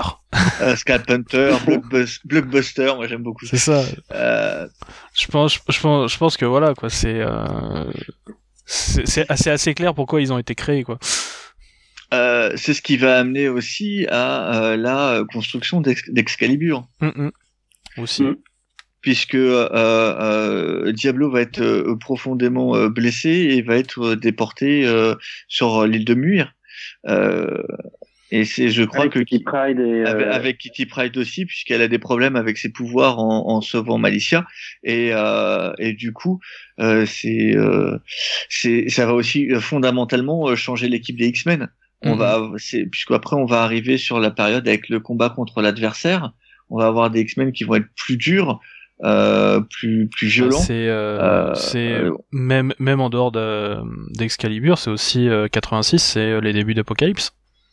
Oui. Ah bah, euh, Excalibur viendra plus tard. Hein, Voilà, euh, euh, Excalibur viendra plus tard. Non, mais, Mais, pour, euh, pour, pour aller vraiment ah dans oui. cette euh, dans ce Bien sûr. changement et les X-Men euh, ne sûr. seront plus jamais vraiment les mêmes, Apocalypse se pose là comme changement. Tout à fait. C'est euh, globalement c'est le début de la déconstruction que va faire euh, Claremont en fait jusqu'à globalement 92 Oui. pour moi. Puis c'est aussi le moment où, euh, où en fait il a plus le contrôle absolu euh, des X-Men quoi. Ça a commencé un petit peu avant, pense euh, un ou deux Ah bah, ans avant mon avis. Bah, il est il est pas tout seul puisqu'il y a, il y a Voilà, Lucy. Manson hein, qui est sur, Bah oui, sur ouais. X Factor. Mais, euh, Mais je trouve que ça fonctionne a- très bien moi.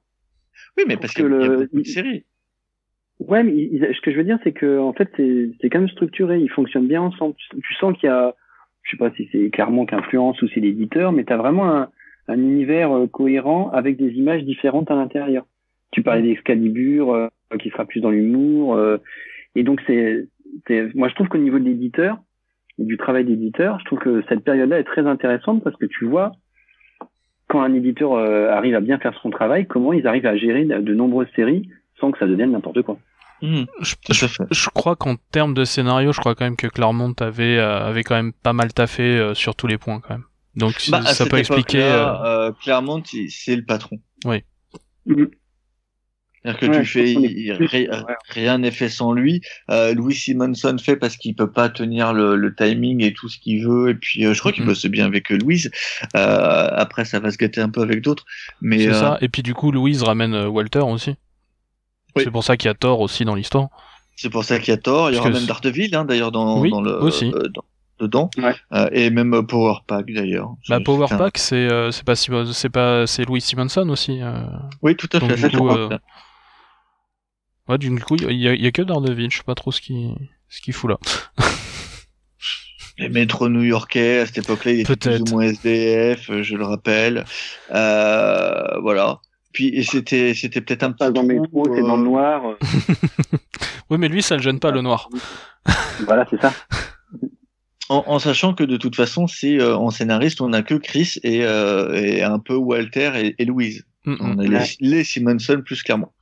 Euh, en plus, c'est un crossover qui sera important puisqu'il va être réutilisé après. En tout cas, il va y avoir des, euh, ça va avoir des retombées, mais même 15-20 ans après, puisque on va apprendre que Gambit en faisait partie. Euh, faisait partie, mmh. avait guidé les, euh, les maraudeurs en fait euh, chez les Morlocks, qui fera que Malicia va le quitter.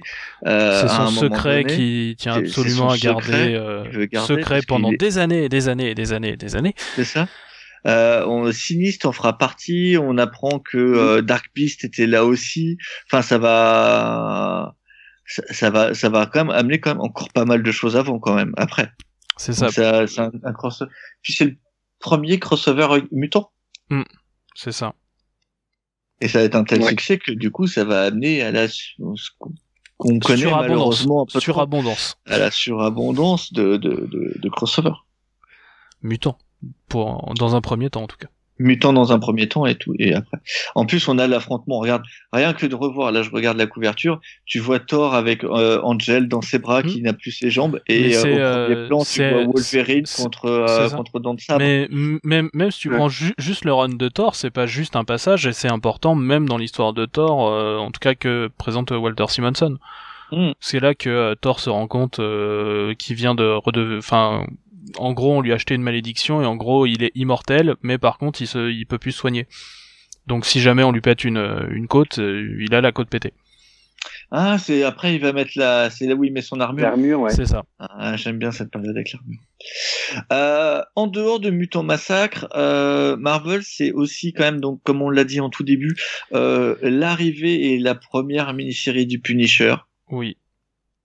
Euh, donc Punisher qui va enfin faire ses grands débuts, euh, qui ne s'arrêteront euh, globalement plus après, puisque le le personnage va quasiment toujours avoir une série. Ouais, il va quand même avoir un gros passage à vide. Là, on est sur le début de sa grosse grosse période de popularité qui va s'arrêter vers 94.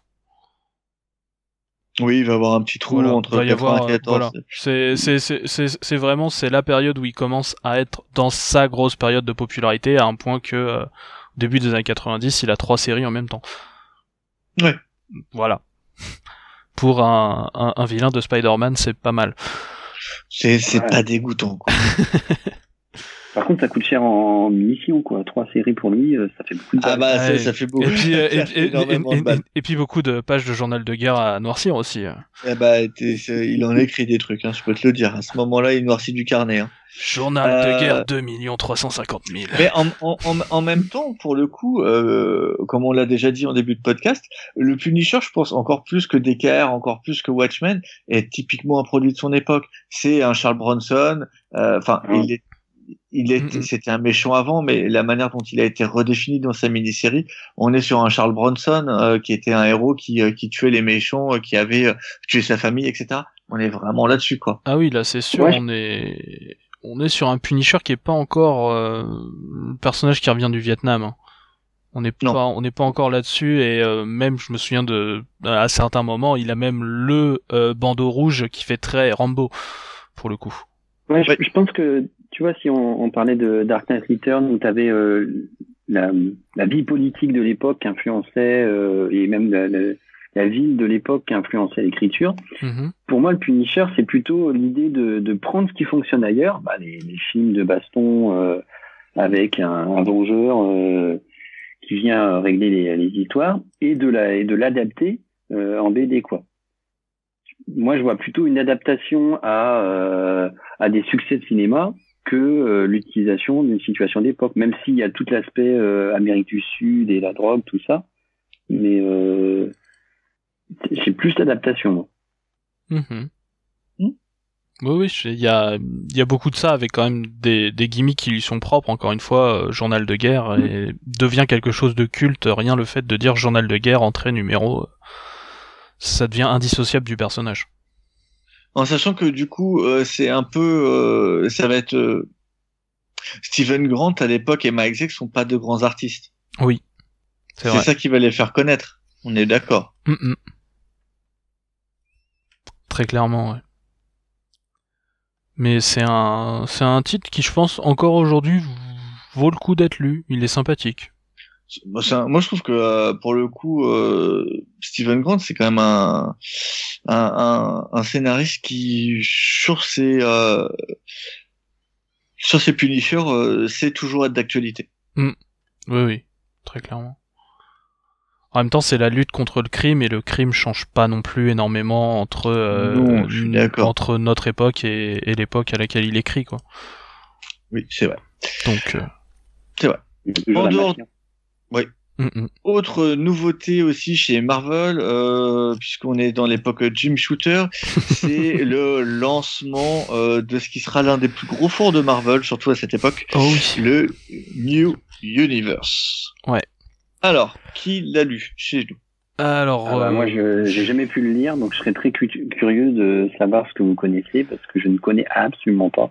Je n'ai pas tout lu parce que c'est quand même plusieurs séries quand même. C'est plusieurs séries, et puis c'est particulièrement mauvais. Oui, oui, c'est vrai. Enfin, certaines séries sont indubitablement mauvaises. Alors, en sachant que donc, pour faire, pour faire précis, euh, le New Universe, c'est euh, DP7, euh, écrit par Mark Greenwald et dessiné par Paul Ryan. C'est Justice par Archie Goodwin et Geoff Sherwood. Mm-hmm. C'est Kickers Inc. par Tom DeFalco et Ron Friends. C'est Mark Hazard Merck par Peter David et Graham Morrow. C'est Night Mask par Archie Goodwin et Tony Salmons. Psy-Force par Steve Perry et Mark Texera. Ah, excellent. Euh, Spitfire and the, Trouble the Troubleshooter euh, par Elliot Arbron, John Morelli et Jerry Conway au scénario. Oui. Au dessin Herb Trim et Josie Nuts.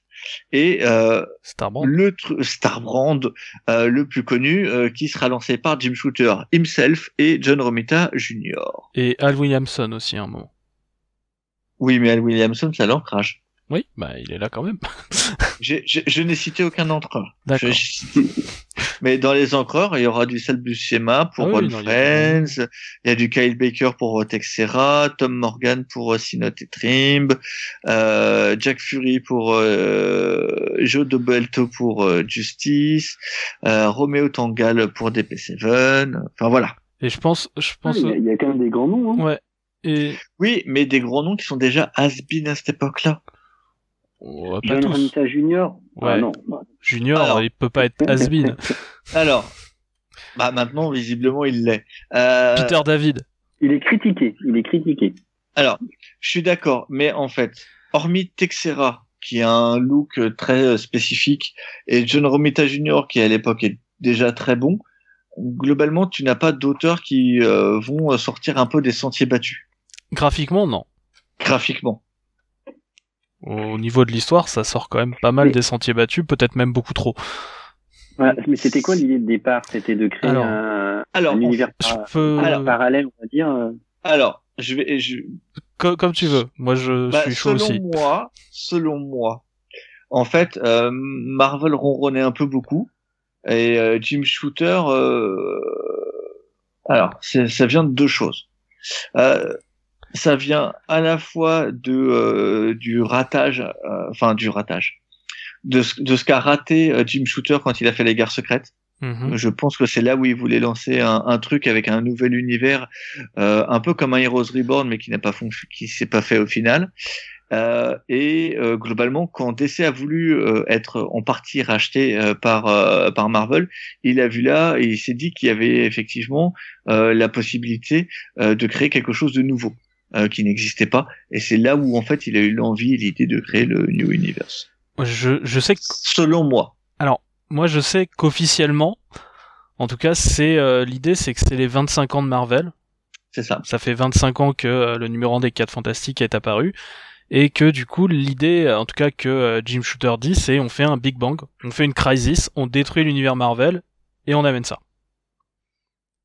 Forcément, tous les autres refusent. Et donc du coup, il fait bon bah plan B. Euh, on va faire les 25 les 25 ans en faisant un univers à part. Et donc on l'appelle New Universe. Et ça a un budget de 120 millions de dollars. Ouais. Un gros, un gros blockbuster, quoi. Ouais. C'est un énorme blockbuster. Enfin, Et ça flop. Jim Shooter, Jim Shooter, il mise sa carrière dessus. Et bah il l'a perdu. Ah oui, c'est à partir de là qu'il va partir. Ah ouais. Mais euh, c'est et c'est là-dessus qu'il va miser. Enfin, il n'y a pas que ça qui va faire qu'il va partir, mais globalement, il a misé beaucoup là-dessus. Mm, mm. Oui, et, oui. et comment dire? Euh, Hmm.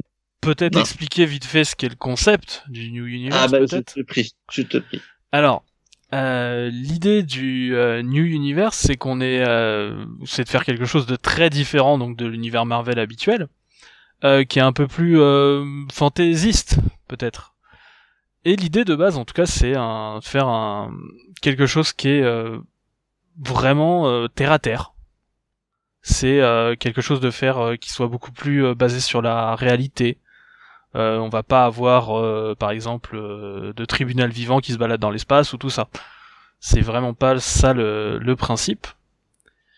Et donc on, on se retrouve avec des titres en fait qui sont pas terribles parce que en fait il se passe pas grand chose puisque c'est notre univers. Ouais. C'est euh, techniquement la tagline, c'est le monde qui est, de, qui est derrière vos fenêtres. voilà. Alors euh, ça vend du rêve. Voilà. Si, si tu veux voir le vrai monde, bah achète mon comics. Bah non. Euh. Tout, tout en étant des aventures spatiales et tout ça, donc c'est ça qui est, qui est un peu paradoxal, quoi. C'est ça, parce que Star, Starbrand... Starbrand, Starbrand est devenu un peu ça. Ouais. Alors, il faut savoir quand même que s'il y a eu 120 000 dollars d'alloués, euh, il y a eu quand même des coupes euh, dans, Oui. dans le budget, qui a été réduit de moitié d'abord, puis de trois quarts, pour être complètement retiré. Mais ça, enfin, c'est peut-être tant mieux quoi. J'ai envie de dire, au, au bout d'un moment, faut enlever ses, ses billes quoi. Mais euh, il, reste que Starbrand qui est, qui est apparu dans Avengers. Tous les autres ont totalement disparu euh, de Marvel aujourd'hui, ou ils ont tenté euh, de relancer le truc après? Euh, il me semble qu'il y a que Starbrand. Euh, il me semble aussi qu'il y a que Starbrand qui a, qui a réussi à, à aller un peu plus loin que ça. C'est ça. Ouais, ça montre bien l'échec, quoi. Mm, mm. Mais c'est pareil, euh, Starbrand, c'est même pas vraiment euh, celui que tu connais là, c'est un peu un. Non, ah non, non. C'est un gars très normal euh, qui vient d'avoir des pouvoirs de l'espace et il sait pas quoi faire avec quoi. Ouais. C'est triste. Et puis, euh, t'as- alors c'est c'est Elliot Brown qui, qui a publié, euh, qui a édité la moitié des trucs, et il, il dira que c'était un putain de bordel. Euh, Euh, il, il occu- il s'occupe de la moitié des titres. Euh, déjà, il se retrouve avec un John Romita Jr. qui est pas content de cette barrée des X-Men pour faire euh, Starbrand. tu m'étonnes.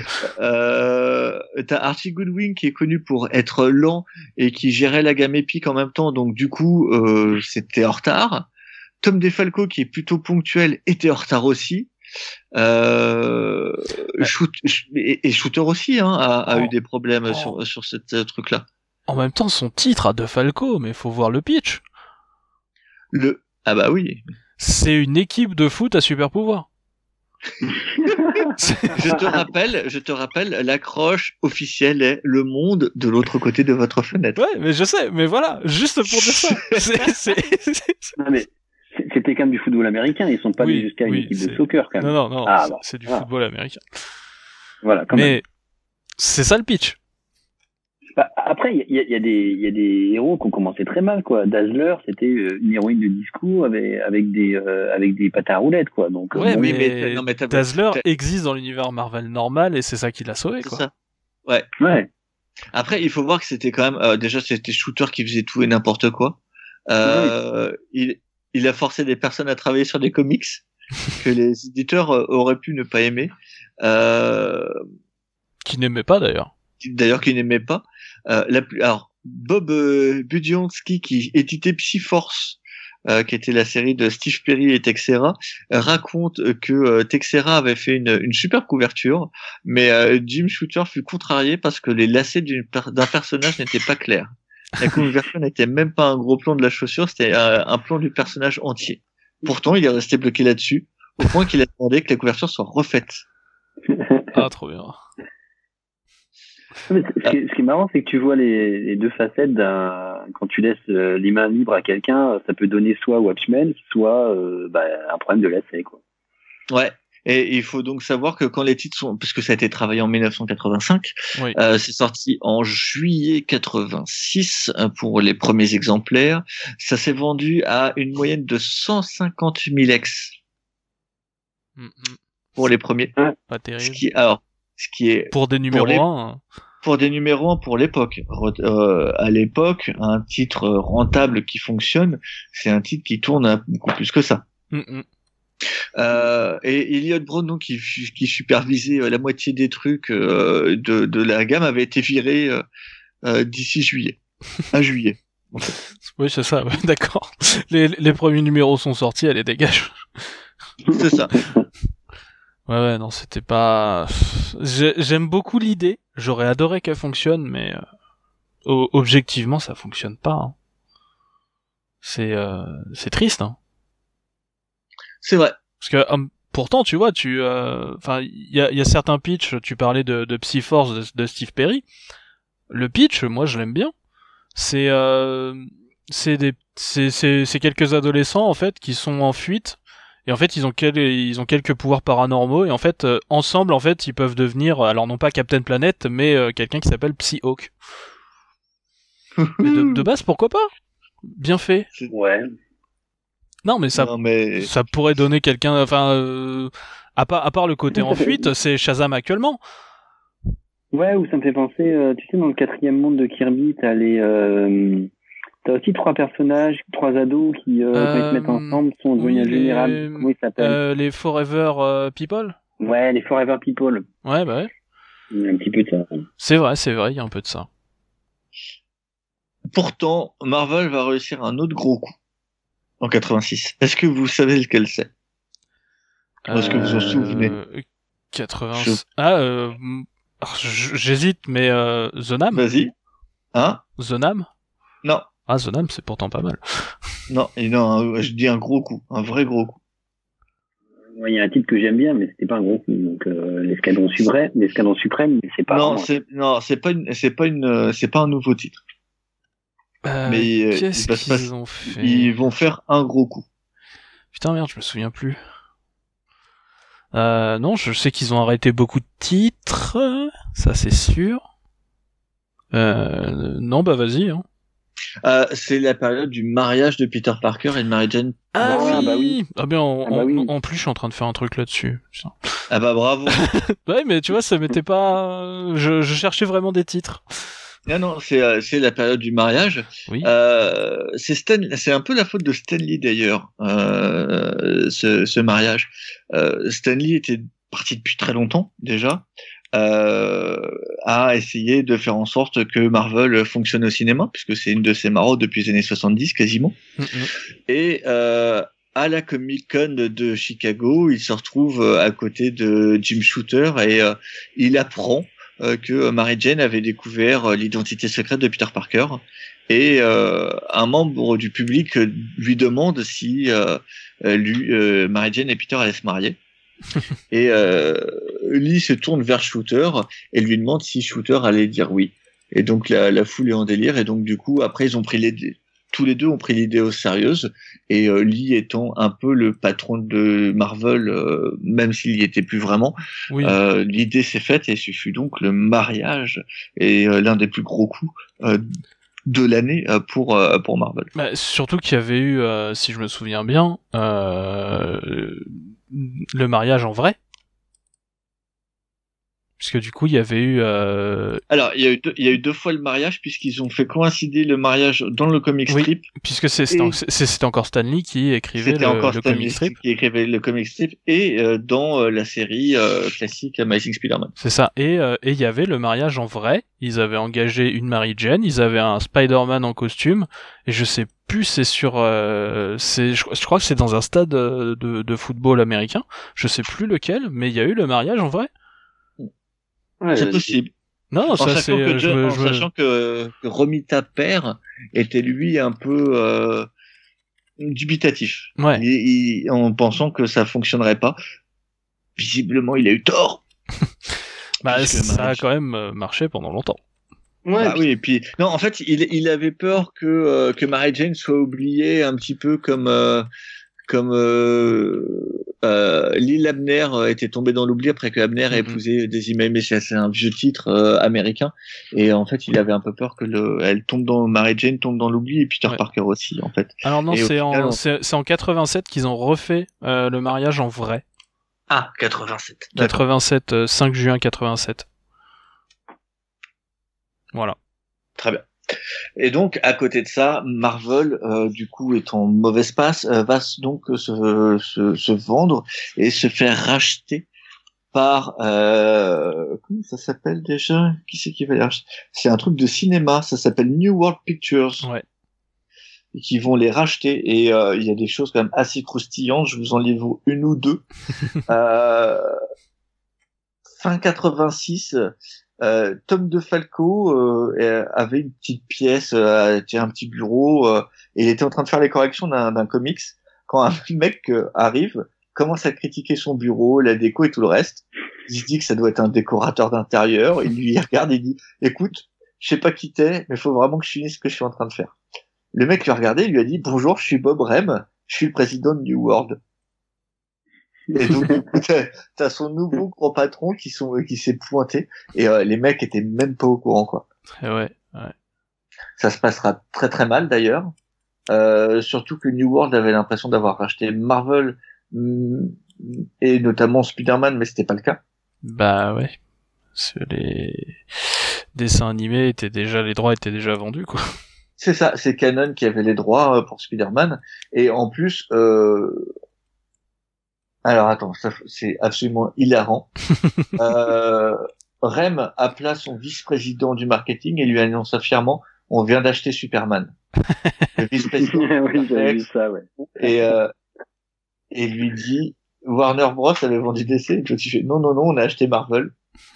Et Bob le corrigea, il fait bah non, vous avez acheté Spider-Man. Et du coup, le mec était est sorti en courant de son bureau en disant putain de merde, faut qu'on arrête ça. Canon allait droit ciné pour Spider-Man. C'est ça. Comme quoi, c'est une confusion euh, qui date. De... c'est une confusion qui date d'il y a longtemps, ah et ça te montre bien ce qui va se passer, quoi. Ah, clairement, ça, va. la, la culture des, euh, de ceux qui ont acheté et puis qui, qui, qui, qui, n'ont aucune idée de ce qu'ils ont pris et qui pensent que juste aux adaptations. Sans réfléchir. Euh, ça va pas se passer très bien pour Marvel avec tout ça. Ah non, c'est ils vont ils vont finir par euh, être en banqueroute. Hein. ils vont finir par être en banqueroute. Euh, ça va, mais absolument pas fonctionner. Mais tu te rends compte que rien que le mec dans son rach ne sait même pas ce qu'il a racheté au final. Mais il y en a il y en a plein, je dirais, qui font ça. Hein. malheureusement. Hein. Malheureusement, c'est mais euh, c'est pas c'est pas quelque chose qui est si extraordinaire et c'est ça qui est un peu triste. Je me demande si aujourd'hui, avec euh, la, la, folie de, justement des rachats, des choses comme ça, des adaptations, les gens ils signent sur un titre, euh, soit d'une compagnie, soit d'une maison d'édition, sans même savoir euh, ce qu'il y a derrière, quoi. C'est vrai. C'est tout à fait vrai. Je pense que ça doit encore se faire hein, sur certaines. Oui, je, je, pense que ça se fait encore. Hein. Sur certaines petites structures, pas forcément les gros, justement, mais qui, qui regardent, je pense bien avant Très bien. Euh, en dehors de Marvel, euh, parce qu'il n'y a pas que Marvel et DC dans la vie, euh, il y a aussi. Tu veux pas du tout qu'on parle de la fin quand même de petites séries, dont une qui est quand même assez importante? Allez, si tu veux. Bah, c'est quand même la fin de Star Wars. Star Wars. Ah, je pensais que tu voulais parler des Micronauts. Moi, Star Wars, ça m'intéresse pas. Donc... Ouais, mais enfin, j'aimerais bien parler des Micronauts et de Rome, mais puisque tu veux qu'on avance, on peut avancer. Mais Star Wars, c'est quand même la série qui a sauvé Marvel dans les années 70. Peut-être que ça mérite qu'on dise vite fait au moins un petit mot que, en effet, ça va. en tout cas, la, la série donc Star Wars qui a été lancée en 1977 va s'arrêter en mai au numéro 107 ce qui fait bah euh, mine de rien l'une des plus longues séries Star Wars. C'est pas encore les derniers numéros Star Wars euh, sortis euh, par Marvel puisque il va y avoir encore des petites séries qui sont Star Wars Ewoks et Star Wars Droids qui étaient un peu plus enfantines qui vont finir de s'arrêter en 87 mais c'est la fin du titre qui a sauvé Marvel. C'est vrai. Voilà. et en plus, je pense que les, derniers titres étaient pas mal. Ouais. Moi, je les avais vus tout gamin dans la série. Il y a une dessinatrice qui s'appelle Cynthia Martin. Hmm. Bah là, c'est c'est elle, elle sur le numéro 107 et ça se finit pas du tout comme on pourrait le penser puisqu'en fait, euh, ça se finit super bien. Euh, Le hmm. dernier numéro s'appelle All Together No, tous ensemble maintenant, et c'est la paix. C'est fini. C'est fini, ils sont tous là, euh, tous les personnages, euh, même ceux qui sont nouveaux, et à la fin, Luke, il est là. Euh, même limite, ils font la paix avec ce qui reste de l'Empire. Et ils sont là, il... Luke dit très clairement qu'il espère que dans le futur, en fait, on va pouvoir vivre en paix, coexister. Est-ce que tu avais le lapin carnivore vert qui était encore dans ces épisodes-là? Je ne sais pas si Jax est encore là, je ne sais pas. Euh, en tout cas, il y avait, euh, il y avait en fait une, une lutte en fait contre euh, contre une autre bande en fait qui s'appelle les Toff. Mm. Voilà. Je sais pas s'ils ont un nom, s'ils ont un nom français ou si c'était aussi Toff. Mais en tout cas, c'était des à peu près humains et voilà. Mais voilà. Star Wars. Ce qui est marrant dans cette série, c'est que c'est un peu what the fuck quoi quand tu regardes les premiers épisodes et oui. t'as l'impression qu'il nous, nous maintenant Star Wars, il y a, y a, des codes, il y, a, y, a, y, a, plein de références. Et au début, là, quand il commence à dessiner, c'est un peu, euh, un peu tout et n'importe quoi, quoi. Justement, tu trouves des, des lapins. Euh, bah oui, oui, bah c'est, ils, ils savaient pas du tout où ils allaient. Et le but, c'était juste de continuer. On leur a juste dit, euh, en fait, ils envoyaient petit à petit ce qu'ils envoyaient à Lucas, et Lucas disait juste non, ça, on a des plans pour, donc non, faites pas mais euh, ils savaient pas du tout ce vers quoi on allait même euh, voilà. Voilà.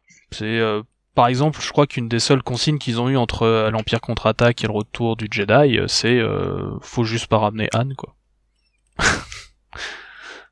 Et aussi ils avaient essayé de réutiliser un, un canon de l'étoile noire et ils ont dit non.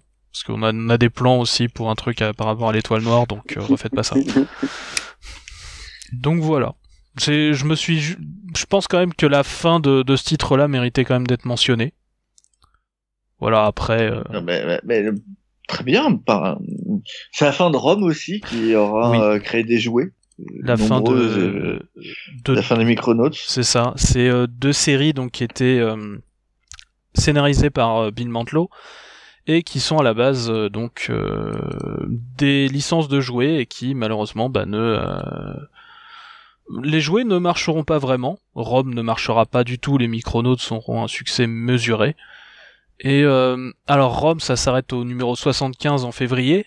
On est, euh, enfin, on, finit sur un truc extrêmement épique. Euh, les spectres, qui sont les ennemis de Rome, ou les Dire Race, si on prend en VO, vraiment sont sur le point de conquérir la Terre. T'as les Avengers, t'as Doctor Strange, enfin t'as tout le monde. Et vraiment, ça finit en crossover qui impacte tout l'univers pour une pour une série qui est euh, qui est née juste d'un petit contrat pour faire vivre une ligne de jouets, c'est vachement bien. Et en plus, ça finit bien pour le personnage euh, qui rede... en gros a été transformé en machine. Euh, on l'apprend pendant la pendant la série et que il aimerait bien redevenir humain. Pour lui, lui peut redevenir, en tout cas, enfin pas humain mais galadorien quoi. C'est l'équivalent. Euh, par contre, pour les micronautes, ça se finit beaucoup moins bien. Euh, les micronautes ont un peu moins bien marché. C'est déjà la deuxième série des micronautes. On est sur euh, les micronautes The New Voyages. Ouais.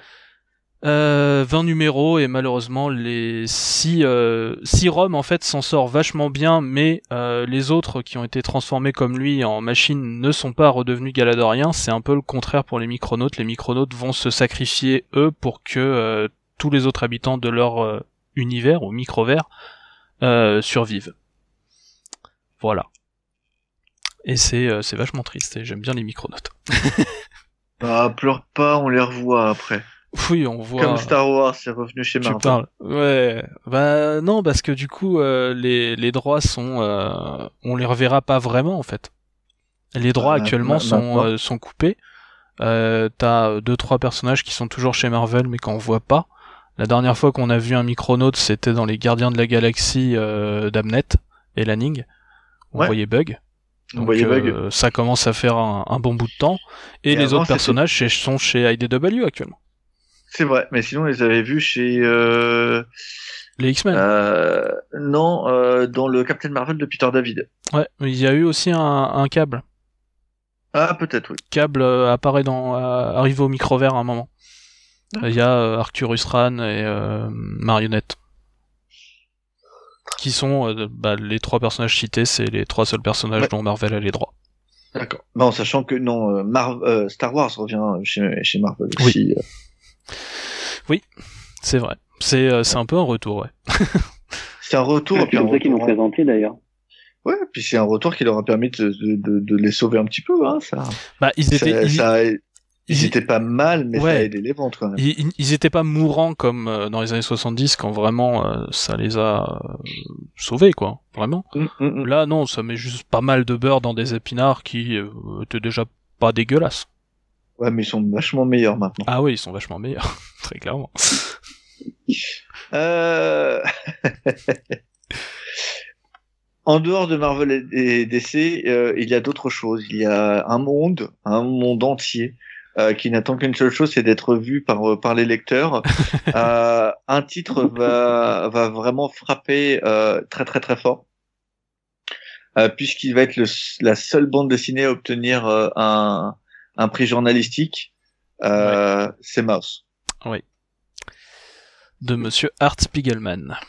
C'est ça. Thomas, est-ce que tu peux nous en parler? Oui. Alors, euh, en fait, euh, Art Spiegelman, au départ, il, a commencé dans, dans l'underground, c'est-à-dire vraiment euh, l'auto-édition et des trucs très indépendants, complètement à, part de l'industrie. De toute façon, il n'y a pas le choix, c'était que comme ça à l'époque. Ouais.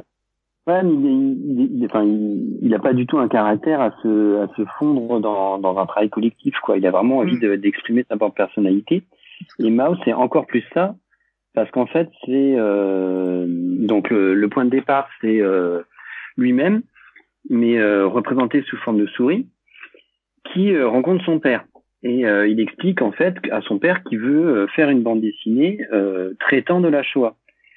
Et euh, en fait, on suit donc à la fois euh, la, la, vie de son père principalement mhm. dans des camps de concentration, et en même temps, en fait, euh, Art Spiegelman discutant avec son père et même se bataillant assez souvent pour essayer de, de pousser son père à raconter son passé. Et euh, je pense que c'est ça qui fait que c'est vraiment une œuvre exceptionnelle, c'est que c'est pas juste une bande dessinée qui parle de la Shoah, mais ça parle aussi de euh, du traumatisme que ça crée après et euh, du fait que euh, bah, les, euh, les survivants ne souhaitaient pas forcément en parler et voulaient vraiment passer à au-delà. Et passer à autre chose et essayer d'oublier, etc. Parce que le, le père de Spiegelman, a, après, bah, qui bien entendu a survécu, a choisi de vivre aux États-Unis et a voulu en fait complètement couper les ponts avec ce qui s'était passé avant. Mm -hmm. et, et, le dessin, et, bah, c'est tout est en noir et blanc. Enfin, dans la première version, je crois qu'il y a peut-être eu des versions différentes, mais la première version est en noir et blanc.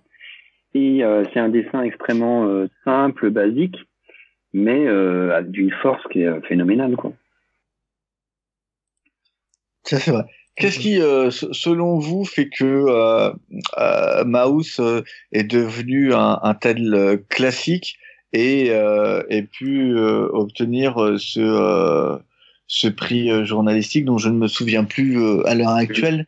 En fait, il a eu le il a eu le Booker Prize ouais. qui, euh, qui est pas tout à fait un prix journalistique, c'est en fait un prix littéraire. Une fois par an, en fait, c'est euh, l'équivalent des concours. C'est la, non, non, mais c'est c'est plus tard qu'il a eu en effet un prix spécial Pulitzer. C'est Pulitzer. Il a eu Pulitzer, c'est ça, merci. Il a eu un Pulitzer, qui est quand même un des considéré comme un des plus grands prix. Euh, Qu'est-ce qui fait que que ce, ce, ce comics euh, ait, ait, pu obtenir euh, cette récompense, c'est que même maintenant, euh, sans qu'on l'étudie à l'école, euh, on puisse le conseiller fortement. Ah, à l'école. D'accord. Moi, je te bah, dis que en étude d'histoire, si Maos, ouais. Et qu'on et qu'on on en soit l'étudier à l'école. Qu'est-ce qui fait que c'est devenu un tel monument en fait? Euh, Je sais que ça a été très très vite. Ça pour le coup, euh, vraiment euh, deux mois deux mois après après la sortie, on est en septembre. Euh, il y a c'est il y a eu il y a eu deux euh, merde deux prints. Je sais pas comment dire. Impression, voilà. Il y a, il y a, voilà. C'est ça, donc il y a, déjà eu, euh, il y a déjà une deuxième réimpression. La deuxième réimpression vient de finir ses stocks. Mhm. On est à plus de 35 000 copies vendues en deux mois. C'est euh, énorme. Voilà, il est. Surtout pour une BD indépendante. C'est ça. Tu, tu, pour le coup, tu, on le retrouve vraiment euh, sur les, les, couvertures du Time, Rolling Stone, People, Washington Post, Post. Enfin, je, il y a beaucoup trop de, de. Il, il est partout. Il est partout. Moi, je, je pense que ce qui, bon, il y a la qualité de l'œuvre. Mm. Je pense que ce qui fait que ça, ça a explosé, c'est justement qu'il y a eu une reconnaissance en fait que euh, que la BD euh, n'est pas n'est pas considérée comme euh, un truc pour ados pour s'amuser. Mais là, en traitant de la Shoah, bah, évidemment, on ne s'amuse pas avec la Shoah. Et donc, euh, en fait, l'intelligentsia a commencé à s'intéresser à la bande dessinée et à se dire, bah mince, là, on tient une œuvre qui est pas qui est pas du divertissement, mais qui est à la fois une œuvre euh, d'utilité publique sur la Shoah, mm-hmm. mais au-delà de ça, il y a aussi une œuvre personnelle sur un auteur qui raconte euh, ses relations avec son père en fait. Et la, la fusion des deux, le, l'aspect la, personnel d'une œuvre et euh, l'aspect euh, euh universel de, euh, de la Shoah fait que plein de médias qui a priori ne s'intéressaient jamais à la bande dessinée ont commencé à s'intéresser et ça a fait boule de neige et euh, ça a permis d'avoir un succès si énorme que ça. Et je pense que tu as, exactement ce que tu viens de dire en fait pour euh, ce qu'on peut appeler les, les, classes un peu cultivées. Euh, mais que par exemple mm. pour monsieur et madame tout le monde, le fait que le style de dessin soit très simple et très épuré et très facile à comprendre, là par contre a beaucoup aidé. Ouais, que des personnages aussi faciles à comprendre, les chats, les souris. C'est ça. Tout le monde a, ça. Tout le monde a des, euh, on est à une époque où encore tu trouves facilement des souris dans, dans, dans des maisons et c'est pas forcément, euh, c'est un peu un classique, quoi. Tu vois ce que je veux dire? C'est ça. Et je... pense que le, le style euh, fait penser aux strips des journaux ou, ou à Disney. je dis pas que c'est le même style, mais il y a, il y a une euh, comment dire ça il y a une, une, famille graphique qui fait que euh, on peut se dire ah oui euh, ces, ces, petits dessins tout simples me font penser à mes BD d'enfance mhm. sauf que fond, ça n'a rien à voir avec ça. Mhm. ouais je pense que ça ça doit être un mélange de tout ça qui a fait que que Maus est devenu ça et qu'on maintenant on fait des œuvres autour de Maus. Oui. Art Spiegelman qui aura du mal à d'ailleurs faire autre chose d'aussi gros que que, que Maus euh, il faudra quoi attendre les, les, attentats du 11 septembre avec euh, à l'ombre des tours mortes pour, euh, pour mhm. retrouver quelque chose euh, de d'à peu près aussi fort que Maus. Quoi. Bah, en même temps, si Maus est né d'un tel traumatisme, enfin ce genre de traumatisme n'est pas non plus quelque chose, et heureusement, euh, qui arrive tous les jours. Mais il aurait, mais même tu, avec la notoriété qu'il aurait pu, qu'il a eu, on aurait pu s'attendre à ce qu'il y ait d'autres séries qui sortent de manière un peu plus facile ou régulière, bah, et, et il va pas y arriver. Peut-être qu'il avait juste pas le, le fuel ou l'envie ou aucune n'aura l'impact. Euh, il, a très peu, euh, il, a très peu produit, peu, euh, fait après en fait. Il, il s'est lancé dans le dans le dans l'édition. Je crois que Ro, euh, Rose, le, journal qu'il a lancé, c'est juste après. Ouais. Donc il, il, il, est, plutôt allé de, de ce côté-là. Et c'est vrai qu'au niveau de la création, c'est comme s'il avait été paralysé mmh. par par le succès qu'il a eu. Et puis, comme tu l'as dit, je pense par ce qu'il raconte, parce qu'il dit des choses comme sur lui, sur les ah oui, relations sont, qui sont très intimes, quoi. Peut-être aussi qu'il avait dit trop de choses là et qu'il avait plus assez de. C'est possible. C'est c'est extrêmement personnel. Hein. Ouais. Quand tu parles de, de, la relation avec son, son père et tout ça, c'est voilà. Mm. Et, et, et, encore une fois, la relation avec un père, enfin, tout le monde a une relation avec quelqu'un qui considère au moins comme son père, même si c'est même si c'est quelqu'un qui a été adopté ou tout ça, c'est quelque chose d'assez universel. Donc, Mm. C'est vrai. c'est euh, c'est quelque chose qui aide sans doute à, au succès de l'œuvre au final. Mmh, mmh. Alors euh, Thomas, tu parlais du fait que euh, Spiegelman aille dans l'édition, et moi du coup je voudrais parler d'un homme qui euh, va se lancer euh, dans l'édition. Euh, c'est Mike Richardson. On connaît plein dès qu'il se lance dans l'édition à ce moment-là. Moi aussi, j'en connais plein, mais je voudrais particulièrement parler de Mike Richardson, puisque en fait, c'est un homme qui a créé dans les années 80 un magasin de pop culture qui s'appelle Pegasus Fantasy Books et euh, qui, à un moment donné, euh, va euh, commencer à, à se lancer dans l'édition en offrant aux, aux, créateurs de leur reverser en fait leurs bénéfices, puisque ça se plaint euh, les, le, le, fait que les auteurs ne touchent pas euh, des, des n'est pas des conditions intéressantes. Ça ne date pas en fait des années 90 et des Image Boys, oh. mais ça date de bien avant. Mm -hmm. Du coup, euh, c'est le début euh, de Dark Horse en 86 avec le premier Dark Horse présente appelé à l'époque euh, DHP où en fait Richardson euh, va euh, se lancer avec Randy Stanley et euh, vont créer en fait un un comics avec des objectifs assez bas de, de 10 000 k. Et donc après, en fait, mais les ventes vont être énormes puisque ça va atteindre les 50 000 exemplaires. C'est ça. Donc pour un comics ultra indé, ultra vraiment euh, peu importe, enfin bon, avec des attentes qui étaient pas pas si énormes que ça. C'est ça, mais j'ai envie de dire, il y a déjà du bon chez Dark Horse à l'époque. Ah bah oui, c'est les débuts de Concrete, Concrete de Paul Chadwick. Yep, qu'on aime bien. Avec... Tous les deux. Qu'on aime, qu aime, beaucoup, et qui a commencé chez Dazzler d'ailleurs à l'époque. C'est vrai, c'est vrai, c'est vrai. Et donc cette fois-ci, en fait, euh, Concrete, c'est une espèce de, de... c'est comme s'il avait fait un one shot sur la chose, en fait, une série sur la chose. Ouais, à peu près. Sauf qu'en fait, c'est un peu plus euh, avec des aliens et tout ça. C'est un peu plus étrange. Ah oui, c'est oui, oui, c'est un peu plus étrange, mais euh, tu, tu retrouves quand même le personnage en pierre, etc. Mais je trouve que euh, Chadwick va, va, justement y intégrer des, des, notions plus étranges et plus réalistes aussi. Euh, tu le verras pas s'asseoir dans une chaise en standard, il va s'asseoir sur des trucs en parpaing. Oui, oui, c'est ça. Oui, c'est pas. Un... C'est un. C'est comment dire. C'est c'est une approche plus réaliste mais euh, sur un perso totalement fantaisiste. C'est-à-dire qu'en mmh. fait, c'est euh, tout, tout ce qui l'entoure est réaliste. Il y a même la physique. C'est-à-dire que euh, si jamais il s'assoit, comme tu disais, sur un truc qui est beaucoup trop euh, faible pour supporter son poids, ça, ça se plie. Ouais. Et, euh, et j'aime beaucoup aussi le fait que le mec, bien qu'il soit très costaud, voire invincible, soit malgré tout tout en sensibilité et en introspection. Ah oui, bah c'est euh, c'est quelqu'un de tout à fait normal. Euh, c'est pas un, c'est pas un personnage de Jack Kirby qui sont généralement larger than life, euh, qui sont mm. beaucoup plus prêts à partir à la cassagne un peu tout le temps. Mm. Et, et ce qui est aussi intéressant, c'est qu'à part les, les aliens dont on a parlé au début et qui lui ont donné en gros cette apparence-là, il n'y a pas vraiment d'autres éléments supernaturels ou de science-fiction dans les histoires. Non, non. C'est pas ça l'intéressant. L'intéressant, c'est euh, de parler, euh, par exemple, de la sexualité euh, qu'on peut avoir dans ce dans ce genre de corps, ouais. de comment on peut se retrouver à à vivre finalement avec avec ce genre de problème. il arrête pas de péter les trucs de porte, les téléphones. Ah bah. je crois qu'il peut il peut même pas freiner. Non. c'est il pète toutes les pédales, je crois. C'est ça. Et, et il peut plus écrire.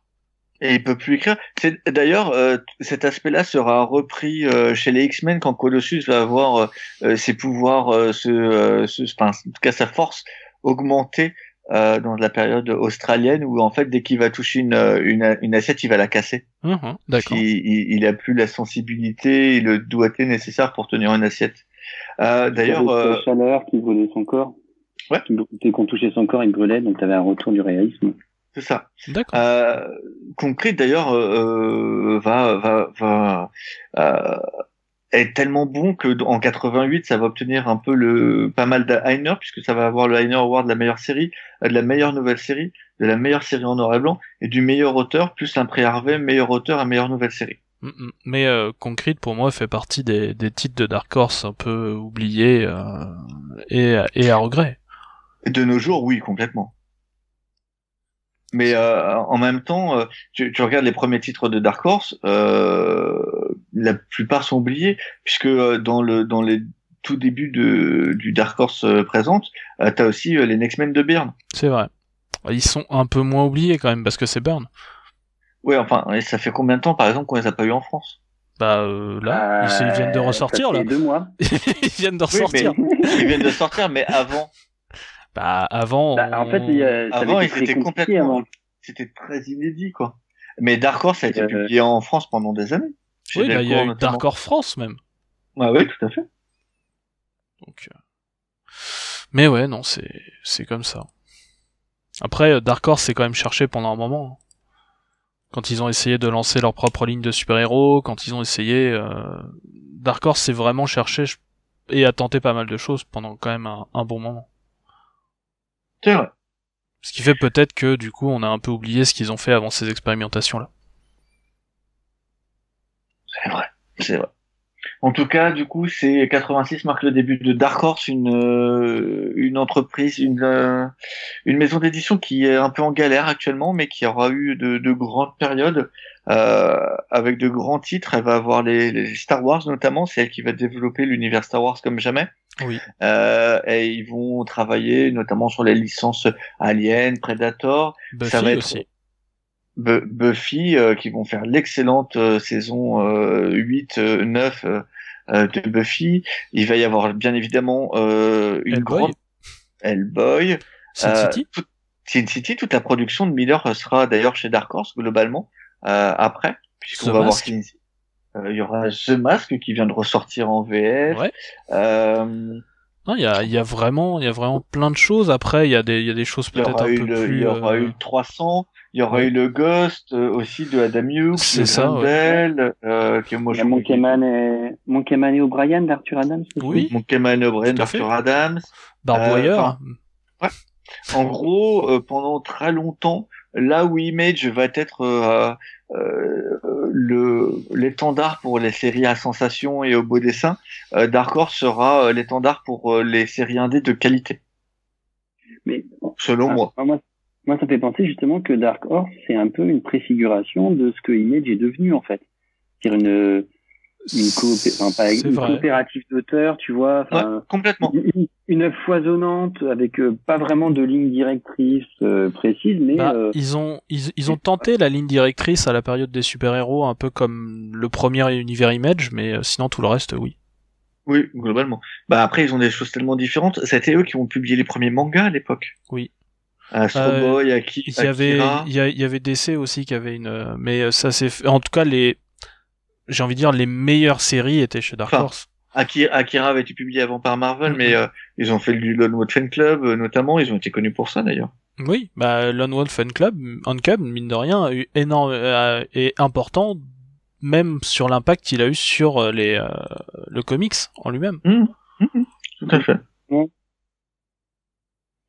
Donc voilà, euh, donc euh, Dark Horse, quoi. Je voulais parler un peu de, de Dark Horse, euh, ce grand éditeur. Euh, 86, il n'y a pas grand-chose à en dire puisque c'est vraiment les débuts. C'est Il y a ça. juste, c'est des petits one-shots. Il y a les trackers, mais c'est globalement quasiment introuvable de nos jours. Et, et sinon, c'est vraiment Concrete qui, qui lance le truc, quoi. Mm. Et les Next Men. Après, il y a plein d'autres petits éditeurs qui qui se lancent à l'époque. On peut peut-être juste dire leur nom sans forcément. Allez, je t'en prie, je t'en prie. Voilà. Euh, parce qu'il y en a vraiment plein en fait, parce qu'il y a les Tortues Ninja qui mine de rien commencent à avoir un petit succès. T'as plein de gens qui se lancent. Mhm. Euh, Mhm. Donc je vais euh, je vais donner les noms. On va avoir Ace Comics, Adventure Ouais. Publication, Apple Comics, Crystal Publication, Dark. Horse, Eternity Comics que j'aime beaucoup beaucoup, Fantagore Press, Gladstone Ah, Comics, moi j'aime beaucoup aussi. Malibu Comics. Alors Malibu, euh, on peut faire un petit aparté un peu plus long. Ouais. Euh, bah, Malibu attends, je, je, je, je finis Ah, peut-être les noms et puis après on D'accord, on reviendra sur Malibu après. Pied Paper Comics, Silver Wolf Comics, Slave Labor Graphics, Solson Publication et Spotlight Comics. dans tout ça, euh, donc Dark Horse fera partie des très grands. Euh, Malibu Comics euh, aura deux vies. Euh, la première, euh, c'est quand ils vont en fait créer Image, puisque Image vient d'un d'un association avec Malibu Comics au début. Mm-hmm. Et après, ils vont créer des personnages des, des, jeunes filles courtes vêtues vivant des aventures très très légère, euh, avec notamment des dessinateurs comme Al Rio au dessin. Euh... Bah, en même temps, vu le, ton, le, nom de la maison d'édition, Malibu Comics, euh, ils n'auront pas un bonnet et, euh, et des gants, quoi. Non, c'est vrai. C'est vrai. Ouais, ouais. Après, Malibu, c'est énormément de choses et c'est compliqué d'en parler juste comme ça. Euh, Mali... enfin, Malibu, c'est euh c'est quelque chose qui ils ont ils ont même une euh, ils ont même ils ont fait, fait du développement de jeux vidéo. Oui. Voilà, c'était Malibu Interactive. Euh, ils ont fait tout le ils ont eu toute une politique de crossover avec Marvel. Mm. Ce qui était ah ce qui était assez dingue. Euh. Tout à fait. Et il y a, il y, a, y a même un des, un des studios dont j'ai parlé, Eternity, que j'aime beaucoup, qui est techniquement rattaché à, à Malibu. Non, mais Malibu Comics, c'est loin d'être euh, d'être dégueulasse. Hein. Ah oui, c'est euh, c'est euh, ça reste un des acteurs un peu euh, oubliés euh, du comics, alors qu'ils ont été euh, assez importants quand même. Ah, dans les années 90, ils vont être extrêmement importants. Complètement. Et, et, ça s'arrêtera en 94 du coup. Bah ouais, l'explosion de la bulle spéculative quoi. C'est ça. C'est le. Enfin, avec Image en fait, qui euh, qui va reprendre à mon avis euh, l'ensemble à son compte. Si euh, ah non, ils sont ils sont rachetés par Marvel. Ouais, non, c'est ça, ils sont rachetés par Marvel. c'est ça, c'est l'ultra vert quoi. Encore aujourd'hui, l'ultra vert existe existe chez Marvel et mm. il y a toujours une question est-ce qu'un jour on va revoir l'ultra vert ou pas? Pour l'instant, non. Pour le moment, non. C'est pas c'est pas c'est pas si c'est pas si grave.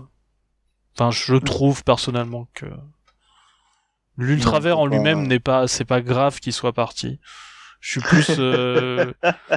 non mais c'est vrai c'est c'est con mais euh, je préfère d'autres titres euh, chez l'éditeur que ce soit Dreadstar de Jim Starlin qui pour moi est quand même vachement mieux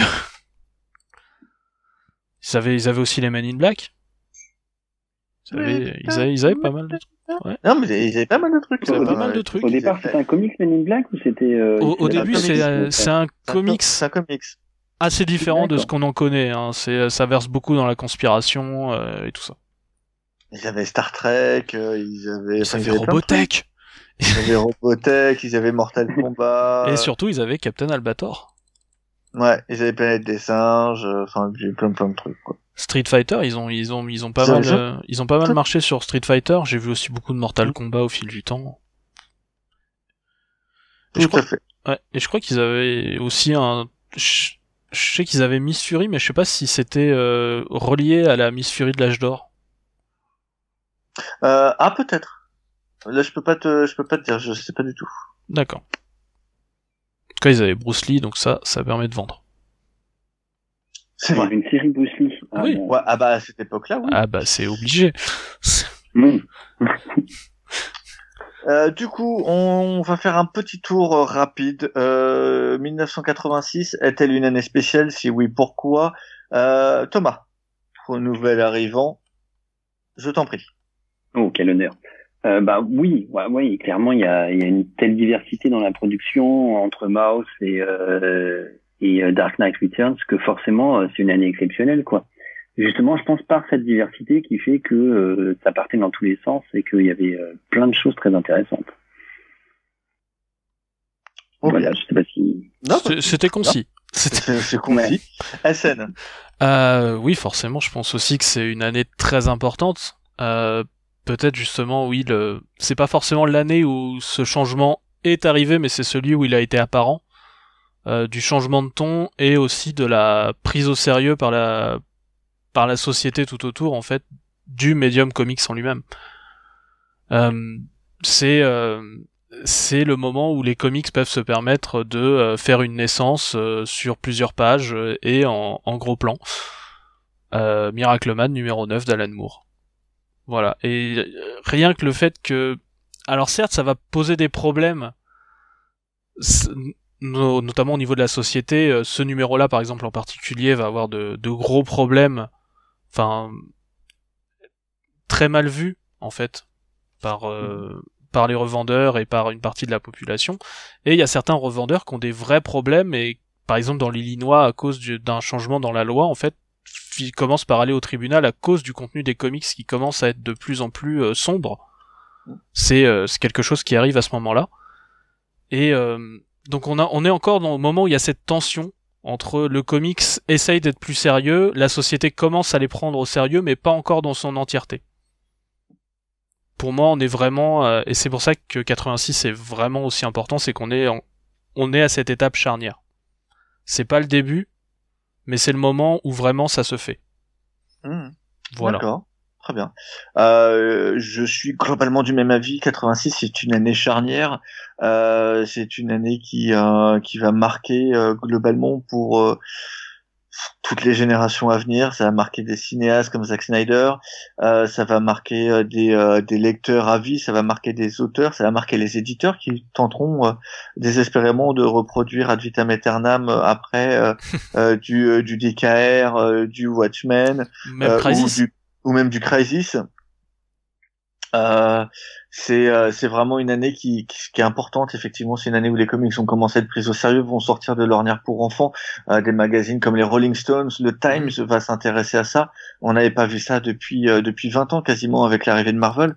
Et encore même là je pense que c'était pas aussi important. C'est aussi une année importante pour les comic shops. On n'en a pas parlé parce qu'on a oublié. Mais c'est le début de l'affaire des comic shops et c'est ça faudra peut-être qu'on en fasse un spécial ou un GG normal, mais sur le sujet. C'est un sujet très important et assez compliqué.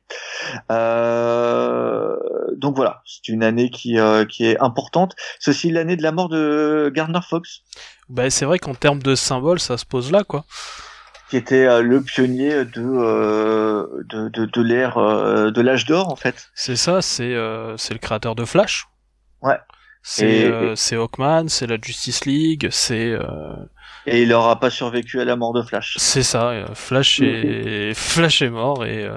Ah, enfin le deuxième Flash est mort. C'est pas son Flash déjà. Déjà c'est pas son Flash. Non. C'est c'est déjà plus son Flash. Mais J mais Jay Garrick était pas mort. Jay Garrick ouais non. Mais encore heureux, j'aime bien moi. mais ouais non c'est un personnage euh, qui a, qui a fait énormément euh, pour pour le pour l'âge d'or, mais aussi pour l'âge d'argent. Hein. Euh, la nouvelle version d'Atom, c'est lui. Hmm. Euh, enfin, c'est euh, c'est un c'est un personnage très important de DC et qui pour moi reflète beaucoup justement les âges d'or et d'argent et le fait qu'il meurt vraiment en décembre. C'est le 24 décembre, il meurt à Noël. à cette année charnière là je, enfin, je trouve que c'est un des. C'est un très beau, c'est un symbole très fort. Voilà, je, je trouve vraiment. C'est aussi, euh, je, je et dis rapidement. Et, et, et Gardner Fox, c'est celui qui a introduit le multivers. Ouais il est mort l'année où on a détruit le multivers d'essai. Ouais, l'année où on a détruit le multivers. C'est aussi l'arrivée de Delcourt hein, sur le marché français. C'est vrai. Euh, qui sera un acteur euh, majeur euh, du comics, même encore aujourd'hui, il est un des, un des acteurs majeurs avec Thierry Mornay qu'on salue. sur ce, c'est la fin de notre GG History sur l'année 1986. le prochain sera un GG un peu spécial puisqu'on ne fera pas une année, on va faire un éditeur. C'est ça. Euh, on est à peine revenu qu'on a déjà décidé de péter toutes les règles. C'est ça. On casse un peu tout. On va travailler sur l'éditeur Wildstorm parce qu'on considère que c'est un éditeur qui sera important euh, dans ce qu'il va apporter. Euh, que ce soit au début des années 90 à son arrivée avec Image, euh, que ce soit euh, à la fin des années 90 avec 2000 euh, et avec tout ce que fera Jim Lee aux alentours et le nombre d'auteurs qu'il va créer, amener, apporter, découvrir. donc voilà. Donc cette fois. Je pense qu'il est assez emblématique de, de de ce que est devenu Image ensuite quoi. certains ont tenté de, de créer leurs choses et puis sont Bien sûr. Naviguer sans arrêt entre indépendance et euh, grande compagnie. Ouais, mm, mm. c'est un donc voilà. Donc le prochain sera un centré Willstorm. On essaiera de faire euh, certaines séries, alors peut-être des plus petites que d'autres euh, très connues que tout le monde a déjà lu. Euh, on parlera bien évidemment de certains titres, on ne pourra pas passer à côté d'autres. Donc voilà, on, on fera un ensemble, mais par contre on ne n'attaquera pas tout le catalogue série par série puisqu'il y en a beaucoup trop mais on parlera de l'évolution euh, dans euh, la compagnie, etc. Euh, sur ce, bonne soirée, bon après-midi, bonne matinée, bonne journée, joyeux Noël, Anouka. Euh, à très bientôt. À bientôt. À très bientôt. Au revoir.